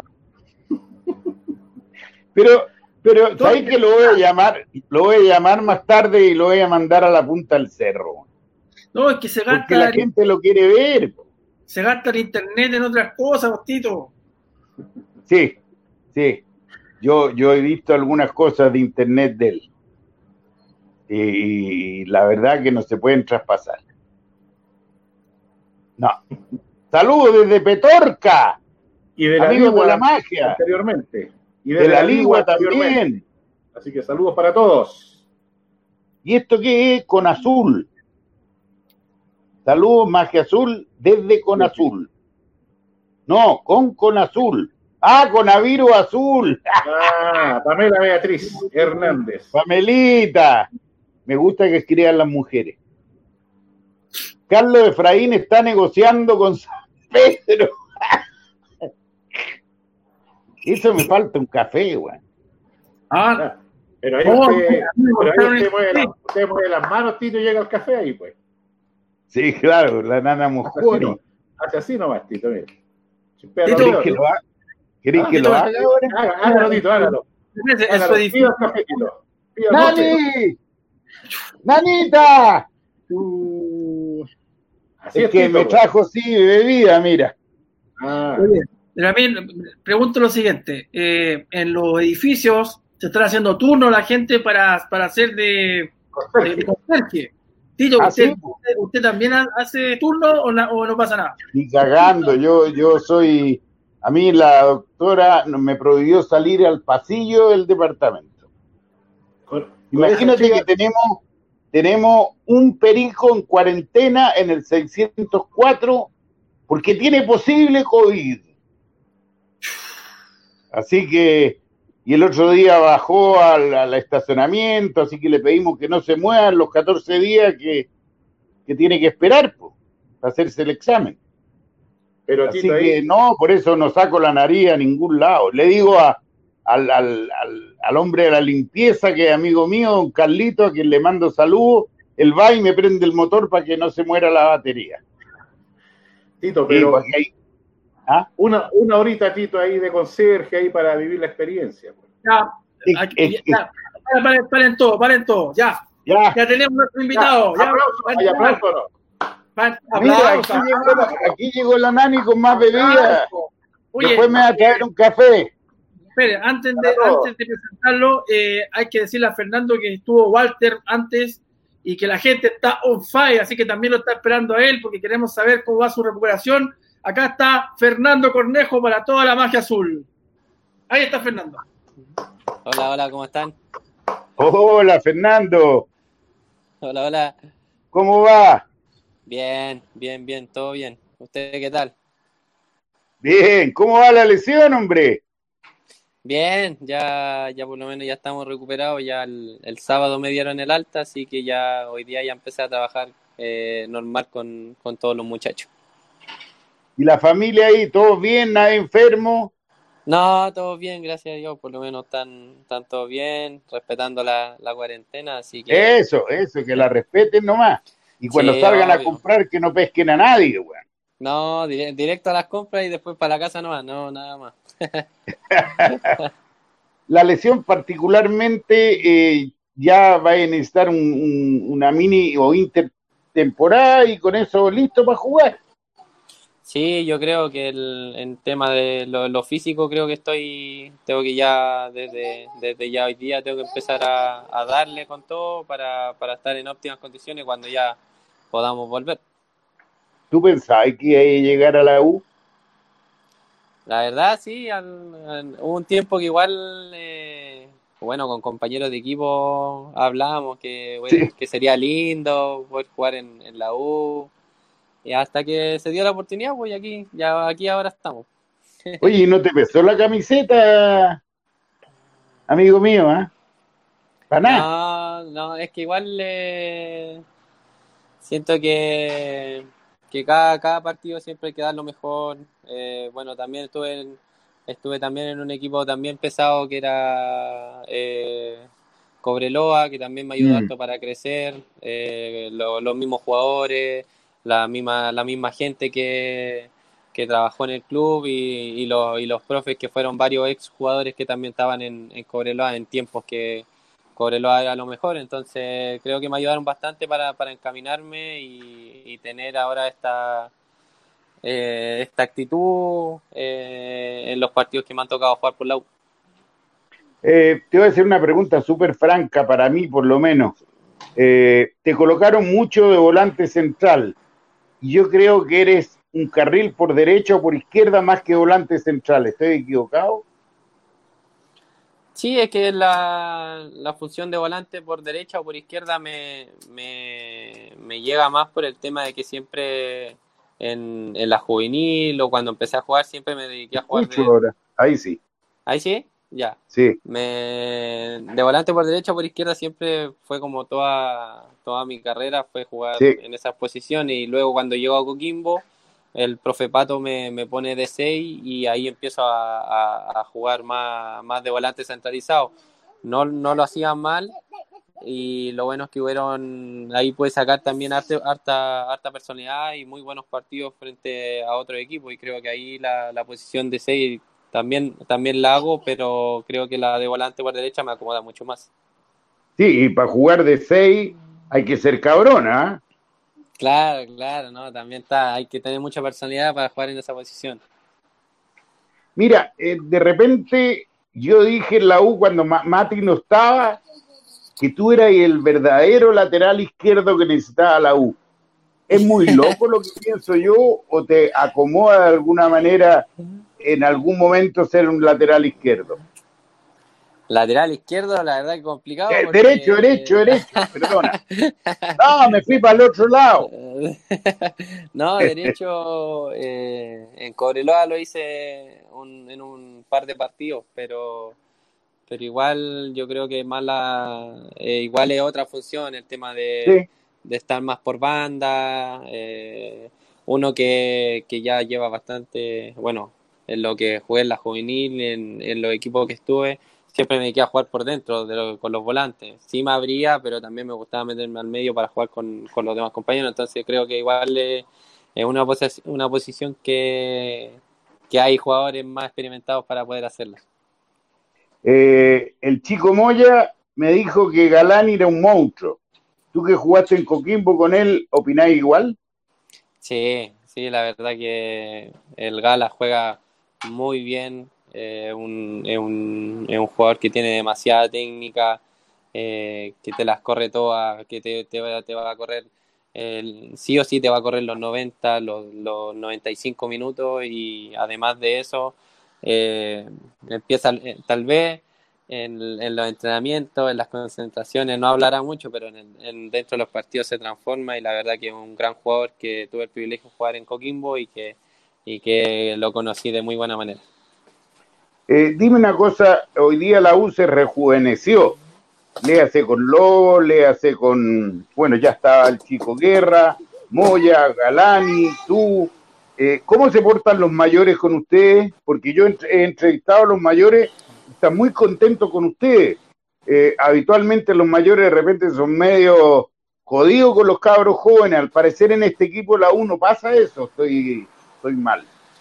No, está bien, la, es que igual eh, pasando igual los años las, cosas cambian también. Eh, eh, bueno, en, en este plantel la gente la gente más grande eh, tira talla con la gente más chica, por lo que por lo que he visto, bueno, el Tuto se lleva muy bien con, lo- con los más pequeños, el Bosellor también, siempre se van tirando talla, entonces eso es, un- es lo que va armando un gran grupo y este, como tú dices, un, un equipo rejuvenecido con harta, con harta gente joven y, y también nos ayuda a nosotros también para poder soltarnos a veces cuando, cuando uno es más Mm. chico y va, y va subiendo al plantel eh, es un tema complicado porque no sabes cómo van a reaccionar los más grandes, entonces ellos te hacen que sea la estadía sea más, más fácil ahí llegando al primer equipo.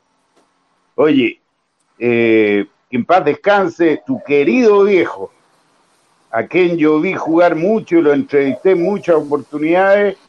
Eh, en esa época, si un cabro como tú le quitaba la ducha a un titular como tu papá, te de patar en el orto para afuera, o sea, no, no es broma. ¿eh? Ya, cabrón chico, salís de acá, pum, patar la raja y chao. sí, no, sí, igual, varios, varios bueno, ex compañeros de mi papá, como Rodrigo Pérez, Nelson Tapia, mm. González, las cosas eran distintas, eran distintas cuando, cuando bueno, el año 2003, 2002, por ahí, eran distintas las cosas, entonces igual era, era un tema complicado para los más chicos, pero como te digo, todas las cosas van cambiando, eh, la gente ahora, la gente adulta eh, se lleva muy bien con la gente pequeña, además que eh, ellos mismos también, yo creo que, que los ayuda para poder, porque ya saben cómo vienen los más chicos, creo que los ayuda a soltarse para que ellos den lo mejor de, cada uno y teniendo así personas personas con experiencia, personas grandes que han jugado en grandes clubes y en hartos clubes, eso te ayuda mucho para crecer. El, tú pensaste al momento de firmar en la UYA, me dijiste que era un sueño fantástico y todo, pero por la posición que estaban en la tabla eh, del año pasado, ¿no te da un poco de, cuco? Eh, la, al, principio cuando sale la opción, eh, ni siquiera pensé que, que la U había pasado, bueno, el, el, año pasado que tuvo, que fue fue, fue malo, que no salían los resultados, pero en ningún momento lo pensé, la verdad que eh, salió la opción y dije hay que, hay que aprovecharla y estas instancias son a lo que a lo que uno se prepara. Eh, creo que era la oportunidad de, tomarla, de tomar este, este riesgo de, estar abajo, de empezar eh, estando en la posición de abajo, pero con el equipo que se podía hacer, creo que se podía pelear eh, todos los partidos eh, conseguir buenos puntos y, eso fue creo que el, desafío más lindo que me, ha, que me ha tocado en la decisión que tomé, que ha sido el, desafío más lindo. Dime una cosa, eh, ¿qué acá cumpliste ya? 24. 24, está ahí en la flor de la vida. ¿Y tenés familia propia? Sí, sí, sí, aquí ya. ¿Tienes hijo? Sí, tengo un hijo, tengo un, tengo un niño de dos años nueve. Qué lindo. ¿Y cómo le pusiste igual que el abuelo o no? No, no, no, no, no, le puse Mateo. No, le, tuve que ah. cambiar el, sí, le tuve que cambiar el nombre, ya eh, lo pensé en ponerle Fernando, pero no, ya era, ya era mucha dinastía. Era mucho Fernando ya. claro, no, después no íbamos, no íbamos a enredar, no, iba a quedar, a ser una locura en la familia, así que. Sí, pues después te llaman por teléfono, aló, estará Fernando, ¿cuál de los dos? Es una. Claro, no. Sí, bueno, pues así que por lo menos vamos a ver si, si en un futuro llega a aparecer el otro Fernandito. eh, ¿Y estáis con novia o estáis casados? No, con novia. Con novia, ya. Con novia. Estoy tratando de conocer a, Fernandito Conejo. ¿ah? Claro. ¿Y cómo, cómo te dicen en la casa? Todos se ríen de mí cuando pregunto cuál es el sobrenombre, porque a Galari ya lo cachamos a través de, de Mollita que le dicen el mudo. Claro, es en el mudo. no, Peña o Fernando, no, no, no. Hay, ah, ¿no tenéis sobrenombre? No, y en la bueno, en la familia me dicen Nando, pero no, no, no algún sobrenombre, sobrenombre. ¿Y la novia te dice papacito? No, no, no, yo nomás le digo mamacita nomás, pero. Oye, Marquita apareció, Apareció en pantalla, Marquito. Sí, sí. Hola, Fernando. Un gusto conocerte así a través, aunque sea de este medio así, por lo que está pasando. No, mira, yo, Quiero sacar, a, Fernando del, tema futbolístico y yo lo quiero felicitar, te quiero felicitar, Fernando, porque te he estado escuchando largo rato ya y me encanta la personalidad que tienes, tu manera de hablar, que, hay que decirlo, al futbolista chileno le, le falta mucho esa parte eh, Tito recién decía, puedo estar con Montillo hablando una hora, dos horas. Eh, lo mismo pasó con el Leo Rodríguez eh, hace algunos días. Me encanta, Fernando, que tengas esa personalidad, ese desplante para, hablar, para conversar, ser clarito en, lo, que, lo que expones. Así que eso, te quiero felicitar por eso y, por todo lo que estás haciendo en la U y te deseo, al igual que los hinchas, que tengas un largo pasar en la U y, lleno de éxito. Muchas gracias, muchas gracias. Bueno, lo que tú dices igual es un, es un tema igual gracias a mi mamá que, ella fue la primera que me, que me decía, porque igual mi, mis primeras entrevistas eran, eran ella era la primera que me dijo que empezara a, hacer como expreso. Le doy gracias a ella porque ella fue la que siempre estuvo ahí para, para los retos así que así que muchas gracias. ¿Sabéis cómo aprendía Zamorano lo que tú sabís por cuna de tu madre? El, él grababa, la madre le grababa todas las entrevistas. Ya. Y después, cuando tenía 18 años, y después llegaba a la casa y había un profesor de castellano. Y le decía, esto tenéis que decirlo, esto no tenéis que decirlo. Aprendió, no habla el después el, el perico, pero aprendió. ¿ah? todo sirve, todo ayuda sirve, así que a, a, voy a tomar nota igual por si acaso.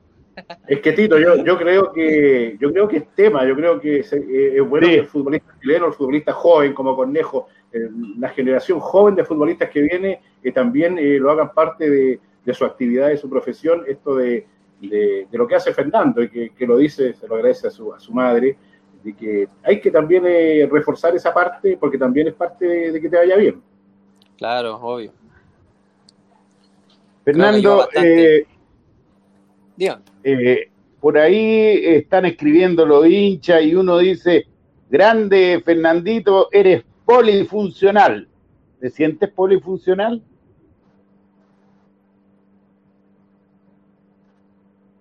Ay, se nos fue. Sí. Se nos quedó pegado ahí. Fernandito. Antonio Silva dice en la Ahí, ahí está apareciendo. ahí sí, está de vuelta. ahora sí. Ahí apareciste.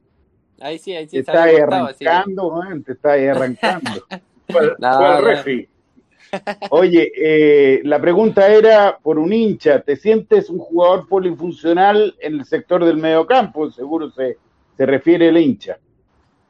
Sí, yo creo que sí. Lo creo que eh, desde Cobreloa empecé con el tema de la- los puestos polifuncionales. Eh, no, no me acuerdo el, el nombre del entrenador que fue, eh, creo que fue César Vigevani, que fue el que estuvo en Cobreloa. Él me dijo que ser un jugador polifuncional eh, te ayudaba bastante a, a desempeñarte dentro de la cancha por cualquier cosa que podía pasar. El tener un jugador polifuncional te ayuda mucho a resolver eh, demasiadas cosas, así que eh, lo, creo que recibí muy bien ese mensaje y, y en la posición que me, que me tocaba desempeñarme lo hacía de la mejor manera.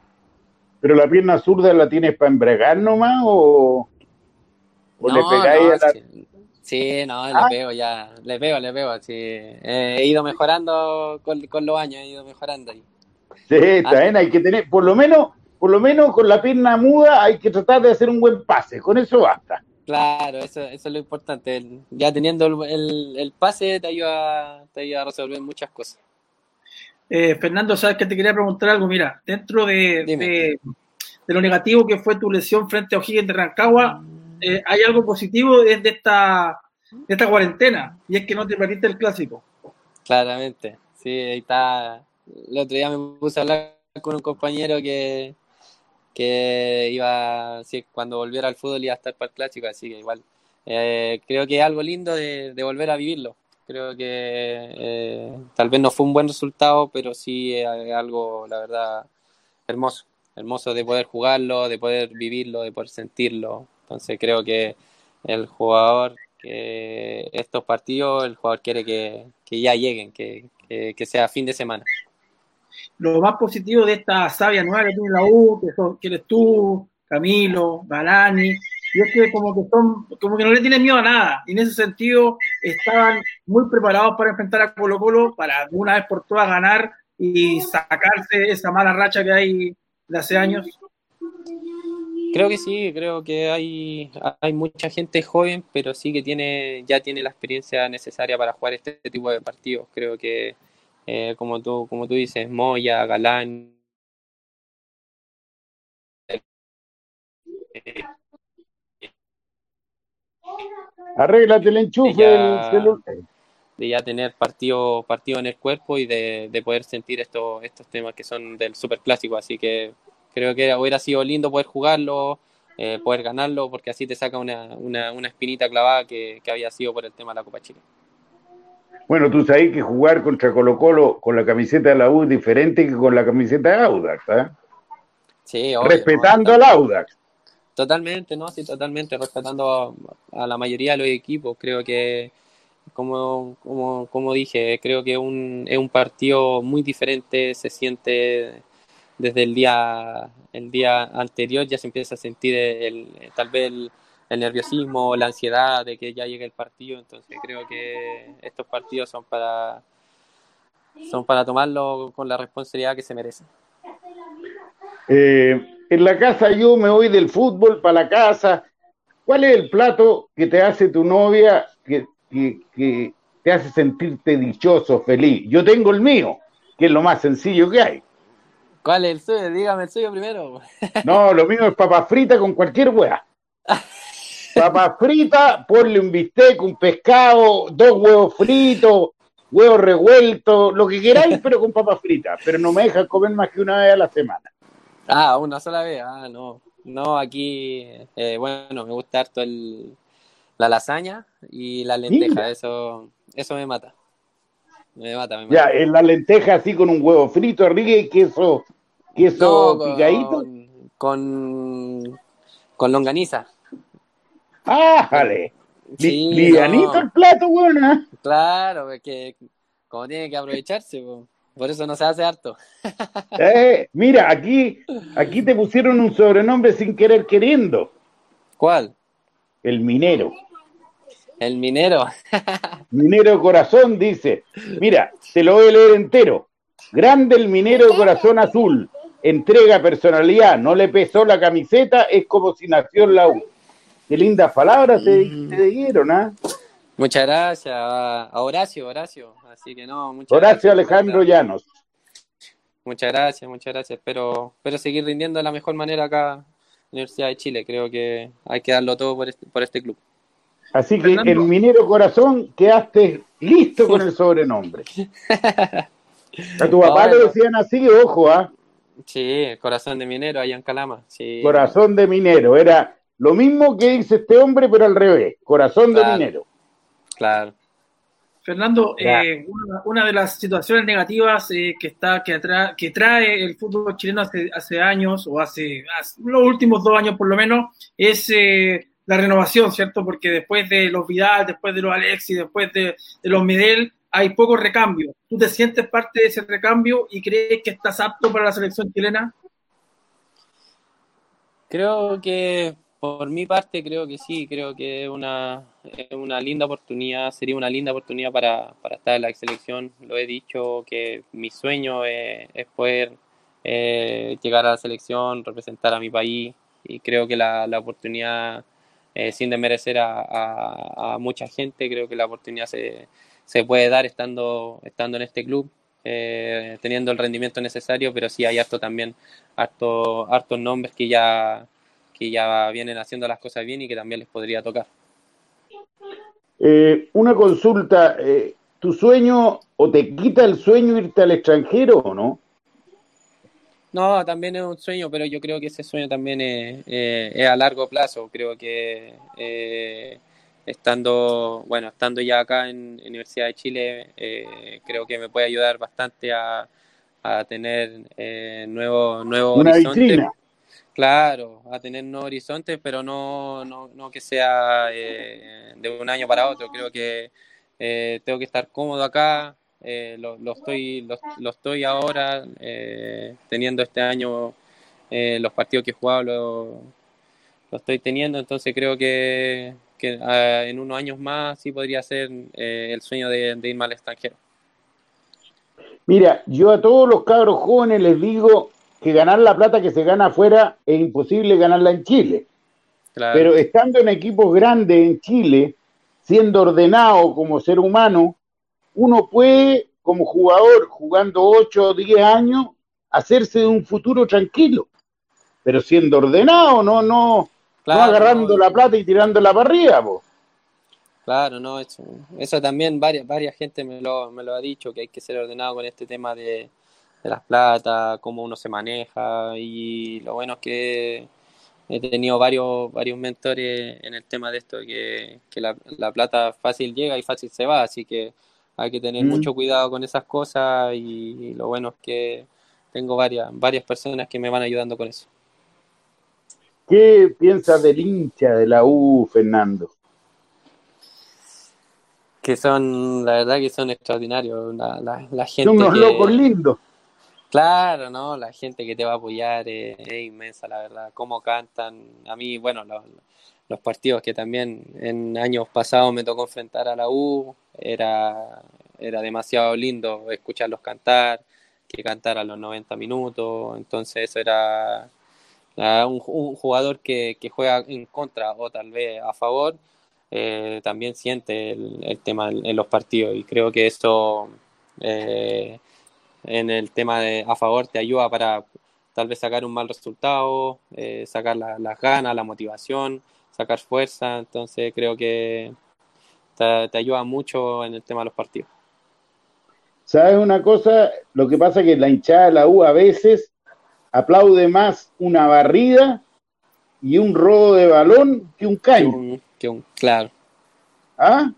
Claro, Y sí. tú, y tú tienes las características de ese tipo de jugador, del jugador que aparte de tener una buena técnica con la derecha sobre todo, eh, tenéis la otra, po, la que sabéis morder, sabéis meter, no le tenéis miedo al, al mano a mano, así que te podía ser pronto un jugador prototipo de la U. Esperemos, esperemos. Igual eh, yo creo que todavía hay que hay partidos para, para poder, poder ganarse el, cariño a la U. Y, pero en, en estos momentos me han, la verdad que me han entregado un cariño enorme desde que, bueno, desde que pasó el tema de la lesión también, mucha gente pendiente, eh, mandándome buenas vibras, mensajes. Entonces bien, soy eh, bien agradecido de toda la gente que se preocupó por mí. Si ahora salí a la calle y eres famoso, güey. Sí, o también. Christopher, apareciste en pantalla. Yo cuando aparecen ustedes me quedo callado. Es que yo no quería meter en el tema selección y usted lo cambió, po. Pero yo voy de un lado para otro, güey. Yo soy multifuncional en el campo de juego. Así veo. Porque, porque para mí esto es una conversación con Fernando. Así podría moverse. Oiga, así podría moverse en la vida privada, tipo, tipo. No, pero en la vida privada ya fui así, ahora ya se acabó, mira lo viejo que estoy. Te juro, me Fernando, me miro en la pantalla, güey, y me asusto yo mismo, güey. De lo viejo que estoy. Voy a cumplir 70 años, 40 años en el micrófono. Poquitito. Oye, Fernando, eh, ¿qué, jugador, ¿no? qué Sí, jugador de- qué jugador de esta selección, por ejemplo, eh, te fijas en él o es un vuelo a seguir para ti? ah, Eh, hasta yo la contestaría. ¿Cuál? A ver, a ver si andamos en el, en el mismo, en el mismo camino. Juega en el mismo puesto tuyo. Se llama. Charles Totalmente. Aranguis. Sí, la, Charles, Charles, la verdad que es un, es un jugadorazo. La, la manera como se desempeña dentro de la cancha, la manera de saber ocupar los espacios, siempre ser un apoyo al compañero. Eh, todos los partidos que, que se, se pueden o se, se pueden ver, se pueden transmitir de cuando juega él, los trato de ver. De la manera que juega, cómo se entrega por el equipo. Y creo que es un, es un jugador muy determinante en, en el equipo que esté. Pero era el que iba a- eh, perdona, era el que iba a decir o no? Sí, sí, no, sí, Ah, él es. Sí, sí, sí. No, él, ¿Y alguna él era. ¿Te tocó hablar con él alguna vez, Fernando? No, nunca. Nunca tuve la, la, la posibilidad de hablar con él. Y eso que, que salieron de los mismos clubes, ¿no? Claro, claro. Sí, pues, Era- Es que él igual, pues cuando estuvo en Coreloa, igual uno era, era más chico, no, no cachaba mucho el tema del, del fútbol, pues y ya después, eh, lo, bueno, lo vi jugar por varios clubes, después cuando, cuando llegó a la U también lo vi jugar, y ya después como explotó en Inter, como lo está haciendo ahora en el Bayer Leverkusen, no, no, un jugador, un jugador tremendo. Oye, Oye, la, gente, la gente te quiere hacer la misma pregunta que le hizo a Montillo. ¿Qué prefieres este año? ¿Salir campeón o ganar la Colo Colo en el Monumental? Eh, pero soy caliente con esta pregunta, weón. Las dos. Y te contestó igual que Montillo, weón. Sí, pues. Sí, Las no, dos. las dos, las dos, las dos. Creo que sería un, un lindo triunfo eh, ganarle a Colo Colo, eh, más en su estadio. Creo que sería una, una, una alegría inmensa para nosotros y, y por qué no salir campeón en un club tan grande como Universidad de Chile. Oye, sabí, corazón de minero, minero de corazón, a lo mejor no hay hablado con Charles, pero a lo mejor jugáis con Charles, weón. Ojalá, si, ojalá. si que hay dos años más en la U, Charles prometió que se iba a venir a retirar a la U. ¿Te imagináis ese sueño? Sería demasiado lindo poder jugar a su lado, así que esperemos, esperemos que podamos ahí que se, se, se unan los planetas y podamos jugar juntos. po. Eso, se alineen los planetas, weón. Puta, ojalá los planetas maten el coronavirus, weón. Que También. se alineen, weón, y le peguen bombazo al coronavirus. Marco, apareciste tú ahora. Grande, mira, grande Cornejo, será Sí. un grande en la U por tu gran entrega. ¿Viste? Oye, eh, gracias, Fernando, Juan Pablo. eh, eh, Fernando, eh, tu papá le pegaba muy bien a la pelota, ¿eh? Chubo, Sí, Eh, eh, eh, era una, hizo un golazo por la selección, Marco. Sí, era, era uno de los fuertes de, de Fernando Padre, pegarle muy bien eh, a la pelota, tiros libres. Eh, ¿cómo, ¿Cómo anda lo tuyo ahí, Fernando? Eh, ¿Practicas? Eh, ¿Heredaste algo de eso? No te hemos visto bien en esa, en esa faceta. Renauda le No. pegaba, aquí no. No, en tema de técnica, No, sí, anda- anda- andamos por ahí, pero ya a, a tiro libre no mucho, no mucho, la verdad, no, no, no alcancé a sacar el, la marraqueta entera, así que... no, pero bien, bien, igual trato sí de, eh, de entrenar, bueno, a- acá no, acá no tanto tal vez, pero sí en los otros clubes sí lo trataba de, de entrenar, de, de poder pe- mejorar eh, esas pequeñas cosas que también eh, te pueden ayudar en, en algún partido.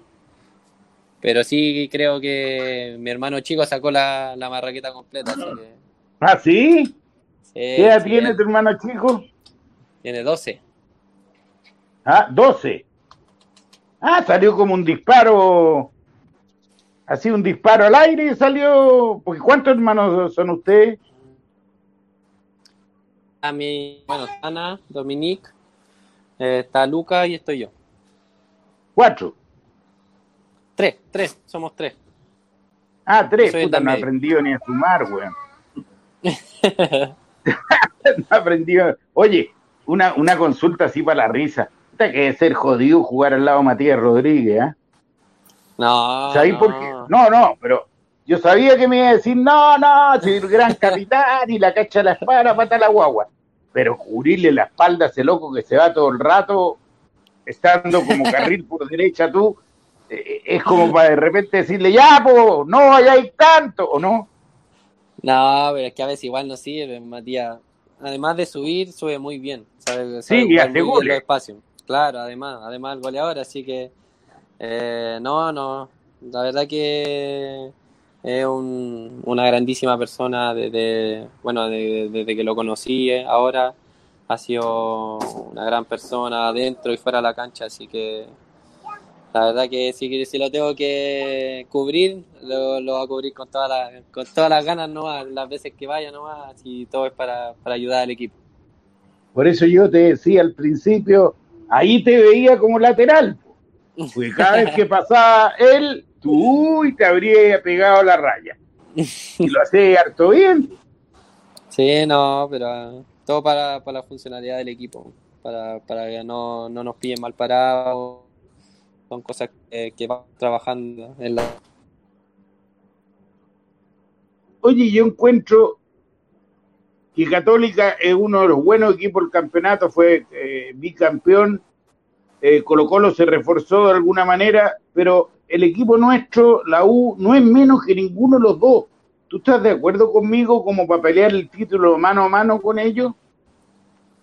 Sí, yo creo que sí, creo que se, tal vez no se, no se armó un plantel de, de grandes nombres, pero sí creo que llegaron los, los jugadores eh, en la posición que tenían que llegar y creo que los, lo, lo han hecho de muy buena manera.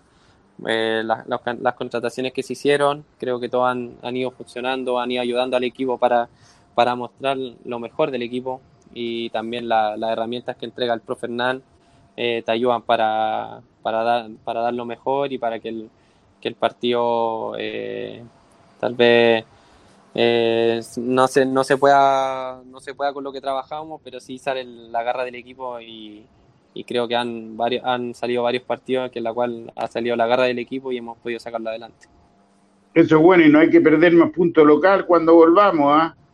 claro claro no si ya ya nos pasó con, con Coquimbo y, es que no jugó Fernando Conejo no, no. Marquito. Antunes. Ahí apareció Christopher ahora. Sí, sí. No, no. Oye, hay una. Christopher. ¿Qué? Es, más, es más caro todo el rato que he estado con el celular aquí, te va a cobrar más caro. Oye, Montillo tuvo una hora, Fernando también. Ellos son los que tienen que reclamar, no tuvo. No, pero ellos, ellos, ellos son artistas, yo soy un, un, un, un arzobispo del periodismo nomás. No, ahora no hay que hablar de arzobispo, weón, porque están con más mala imagen. No, Fernando, yo te quería preguntar por ese partido frente a O'Higgins de Rancagua. O sea, eh, o sea, si al final después hiciste un análisis más en frío de que, eh, siendo muy sincero, fuiste un poquito irresponsable en haber jugado lesionado o no. Sí, sí, obvio, obvio. Creo que una responsabilidad mía también eh, leí que varias, varias gente eh, le puteaba mucho al, al profe Hernán, pero, pero no, fue, fue, una, fue una irresponsabilidad mía de, de volver a entrar, pero la, la gente que eh, la gente que, me conoce, que ha compartido mucho más conmigo, saben que siempre voy a tratar de probar, de, de, de poder entrar, uno, uno, uno, en ese momento tal vez no conoce bien la gravedad de, la que, de, la que, de lo que fue.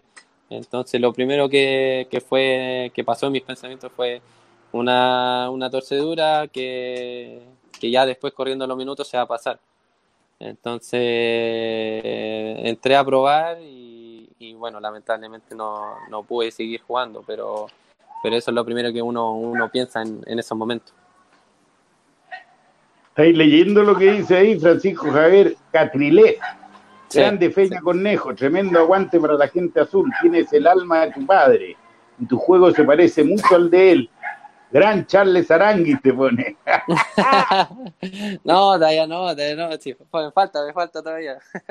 Oye, que, no me lo agrandís, pues le, le digo al... Tenemos una gran patrulla juvenil azul, dice Sergio Adolfo Mata. Y en realidad tenemos una buena porque falta que se afirme el lobo nomás. ¿Ah? Claro, claro, la, falta que, que Lobito empiece a, a, tener más minutos, pero creo que cuando, lo, cuando los tenga lo, lo va a hacer muy bien porque un, es un gran jugador, lo demostró en Calera y ahora tiene que demostrarlo acá. Yo tengo una duda. ¿Es puntero derecho o puntero izquierdo este Perico? en Calera jugaba, por, izquierda. Claro. Claro. Pero con pie cambiado, ¿él es derecho? Es que creo que igual con las dos. ah, le pega con las dos. Sí, creo que con las dos igual se puede desempeñar bien. Pero yo lo veo más, mucho más por izquierda que por derecha. Yo también. Cuando lo colocan por derecha, como que se me pierde un poquito, pero bueno, son cosas que uno mira afuera nomás. Mira, dice Alfredo Millán, admiro tu humildad, no la pierdas nunca. Un abrazo de gol. Chucha, ese es un programa del canal del fútbol, abrazo de gol. Fernandito Cornejo, no le quedó grande el micrófono, menos la cancha, mira. Muchas gracias, Chito. Te quieren, ¿ah? Te quieren los chunchitos. Era este Cristóbal Navarro escribe siempre, Fernando es el corazón de Minero Azul. Ah. Muy bien, Peña Cornejo, gran jugador y buena tela. Espero que logre cosas importantes en nuestra amada U y luego triunfe afuera. Ah, me estoy hasta emocionando yo, weón. No, gracias, gracias a toda la gente. La gente que apoya y así que muchas, muchas gracias, la verdad. Marquito, lo veo ahí. Sí, aquí estamos, Tito, todo el rato. Eh, no, sí, pero para que no digan que yo agarro el micrófono y me, lo trago entero.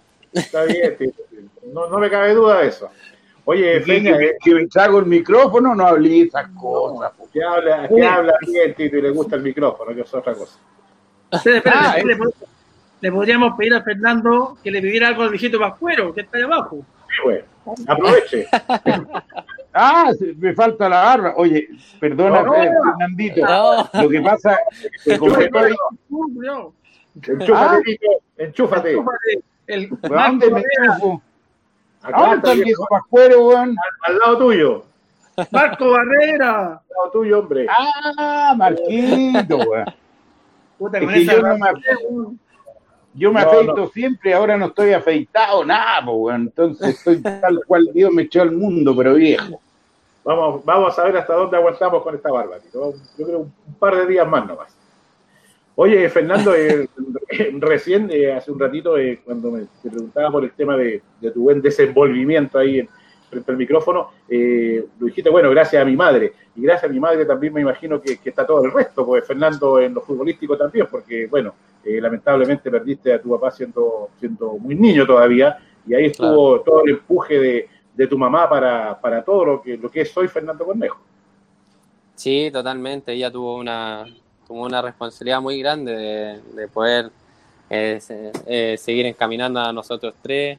Creo que ella fue fundamental en el tema de- del fútbol, porque a mí también, eh, luego que, bueno, fallece mi padre, eh, me pasa un, un tema de una lesión que la cual me mantuvo igual mucho tiempo fuera, tal vez no era una gran lesión, pero sí que tenía que estar sin ejercicio, sin hacer deporte, y uno cuando es chico también es, es bastante complicado, uno siempre quiere andar corriendo, saltando, cualquier cosa, pero eh, lo bueno es que ella, ella estuvo siempre ahí para, para decirme que tenía que hacer caso, si yo quería seguir jugando a la pelota tenía que hacer caso, y, y bueno, gracias a ella también después en, en los malos, en los malos momentos que tal vez tuve en el, en el tema del fútbol, ella siempre estuvo ahí para, para decirme una palabra de aliento, para subirme el ánimo, en todas las cosas, así que de verdad eh, el agradecimiento a ella es demasiado grande porque ya eh, nos, nos tomó a nosotros tres en un momento también eh, complicado, eh, estando, los, estando mi hermana acá en Santiago, nosotros dos con Luca y en Calama separados. La verdad que, eh, no sé, es demasiado grande lo que, le, lo que le tengo que agradecer a ella. Dime una cosa, que, ¿en qué momento le dijiste a tu mamá, me dedico al fútbol? Porque la mamá y los papás siempre dicen, no, tenés que estudiar cabro de remolienda. Eh, pero en algún momento le dijiste, mamá, me voy a dedicar a la pelota. ¿Te apoyó creo- ahí al tiro? Sí, al tiro. Eh, desde que ya, eh, bueno, desde que empecé con el tema de la, de la juvenil en Cobreloa, ahí eh, mi mamá me apoyó. Sí, fuimos, me acuerdo que en el colegio que estaba, igual era un colegio estricto y que mm, ella, ella con, con los contactos, con los, con los profesores, con la gente del colegio fue a hablar y me dieron, me dieron permiso para tal vez poder faltar en la mañana, pero sí en la tarde eh, ir al colegio. Entonces Mm. Podía, podía ir a entrenar, pero en la tarde tenía que rendir en el colegio. Entonces ella, ella me ayudó bastante con esas cosas y también fue, fue bien específica en el tema de que si yo quería jugar a la pelota, tenía que sí o sí sacar mi cuarto medio. De todas maneras. de todas maneras, así que eh, siempre le fui dando a las dos cosas, eh, con tema de prueba, con después con, bueno, viajar por el tema de Cobreloa, estar estudiando en la semana. Lo bueno es que gracias a eso me fue muy bien en el colegio y, y pude sacar mi cuarto medio y después desempeñarme en el fútbol. Ay, ¿tenéis, tenéis buen promedio? No el mejor, pero sí No, pero arriba el, el cinquito, un poco para arriba. Sí, arriba, arriba yo creo que hasta arriba del 5-8, ahí arriba del 5-8 estaba ahí...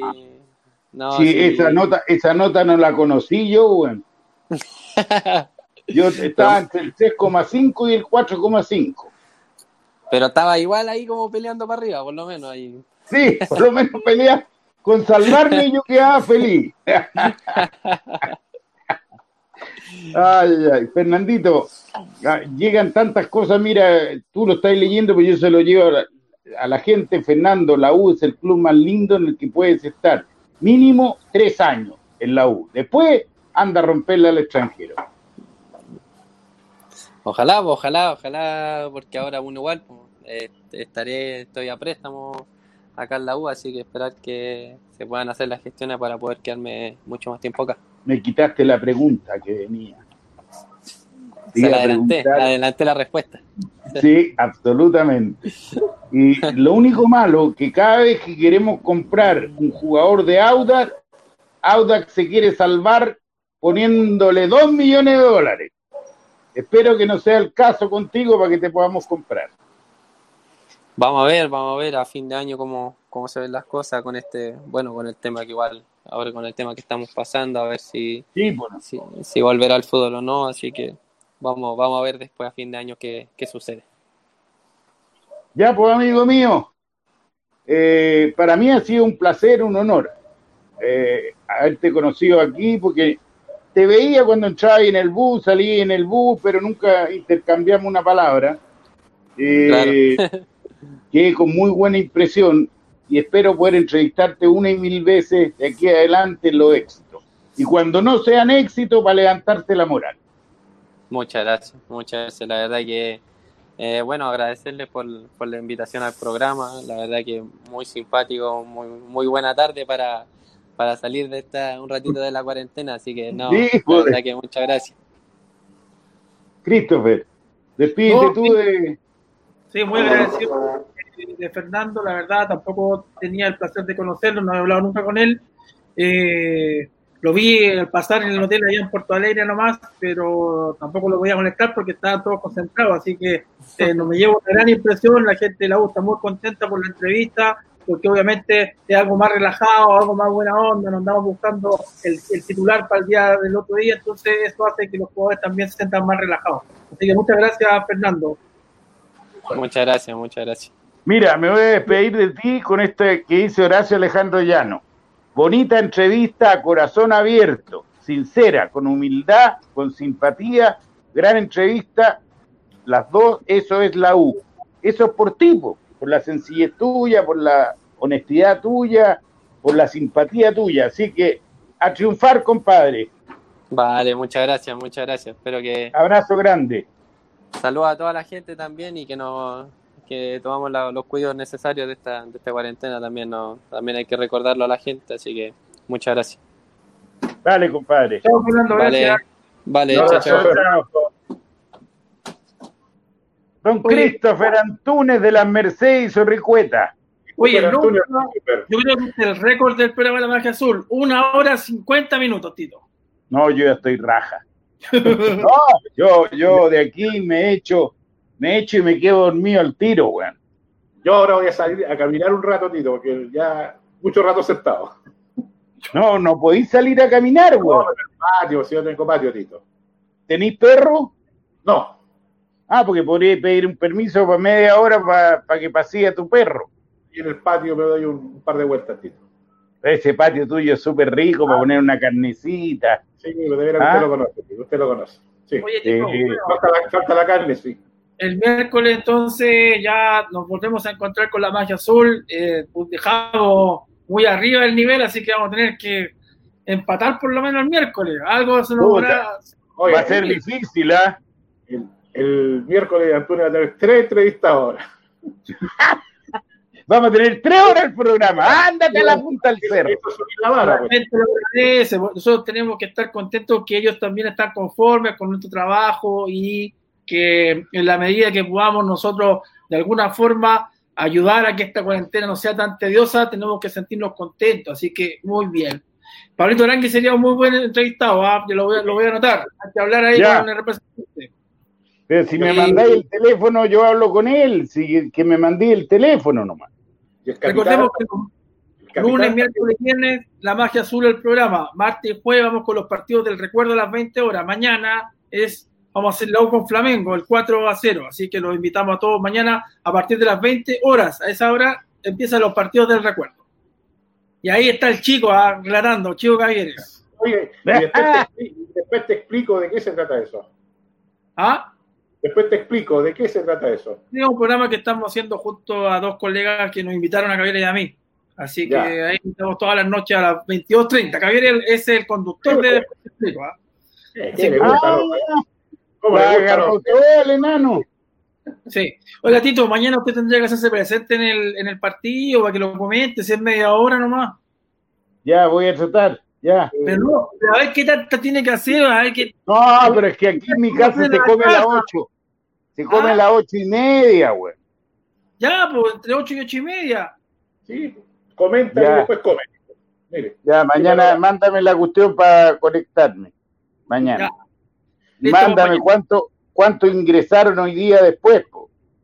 Sí, pues sí, oye, les dije que esto iba a ser una buena idea. Ustedes porfiados son, pues. pero bueno. mira. No, pero quiero saber, quiero saber cuántos, po. Tito, Mira, Bernardo este- Morillas. Son, La señora le exige mucho a Don Tito. eh, Toda la vida me ha exigido. po. Oye, si Don Tito, no, no, no, ¿para qué hablar de esos temas? ¿Para qué? No, y ojo que no tiene queja. Pregúntale tú a ella sin que esté yo. No sé, Rick. No sé. Ya, me voy. Me aburrieron. Los quiero más que la cresta. Oiga, pero espérese, espérese, espérese. ¿Qué dijo ¿Qué usted? ¿Ah? ¿Pero qué, qué dijo usted respecto de su señora? Que no tiene quejas de mí. ¿Por qué? No cree. Es que, no sé, me parece insólito. Dos de 50 y chao. Estoy listo. salud, Tito. Gracias, querido. Hoy se me fueron, weón. Chao, chao. ¿Por qué? Ahí salió una persona. Ah, Luis Alberto Escanilla con bigote. Felicidades, buen programa, dice. Ya, Ahora sí nos vamos. nos vamos. Chao, familia azul. No me sale esta cuestión. Qué cosa. No me sale el, el no sé, Rick. Ya, ahora sí nos vamos. Ya, los quiero mucho. Chao, Chao, chao, amigo. chao. Chao.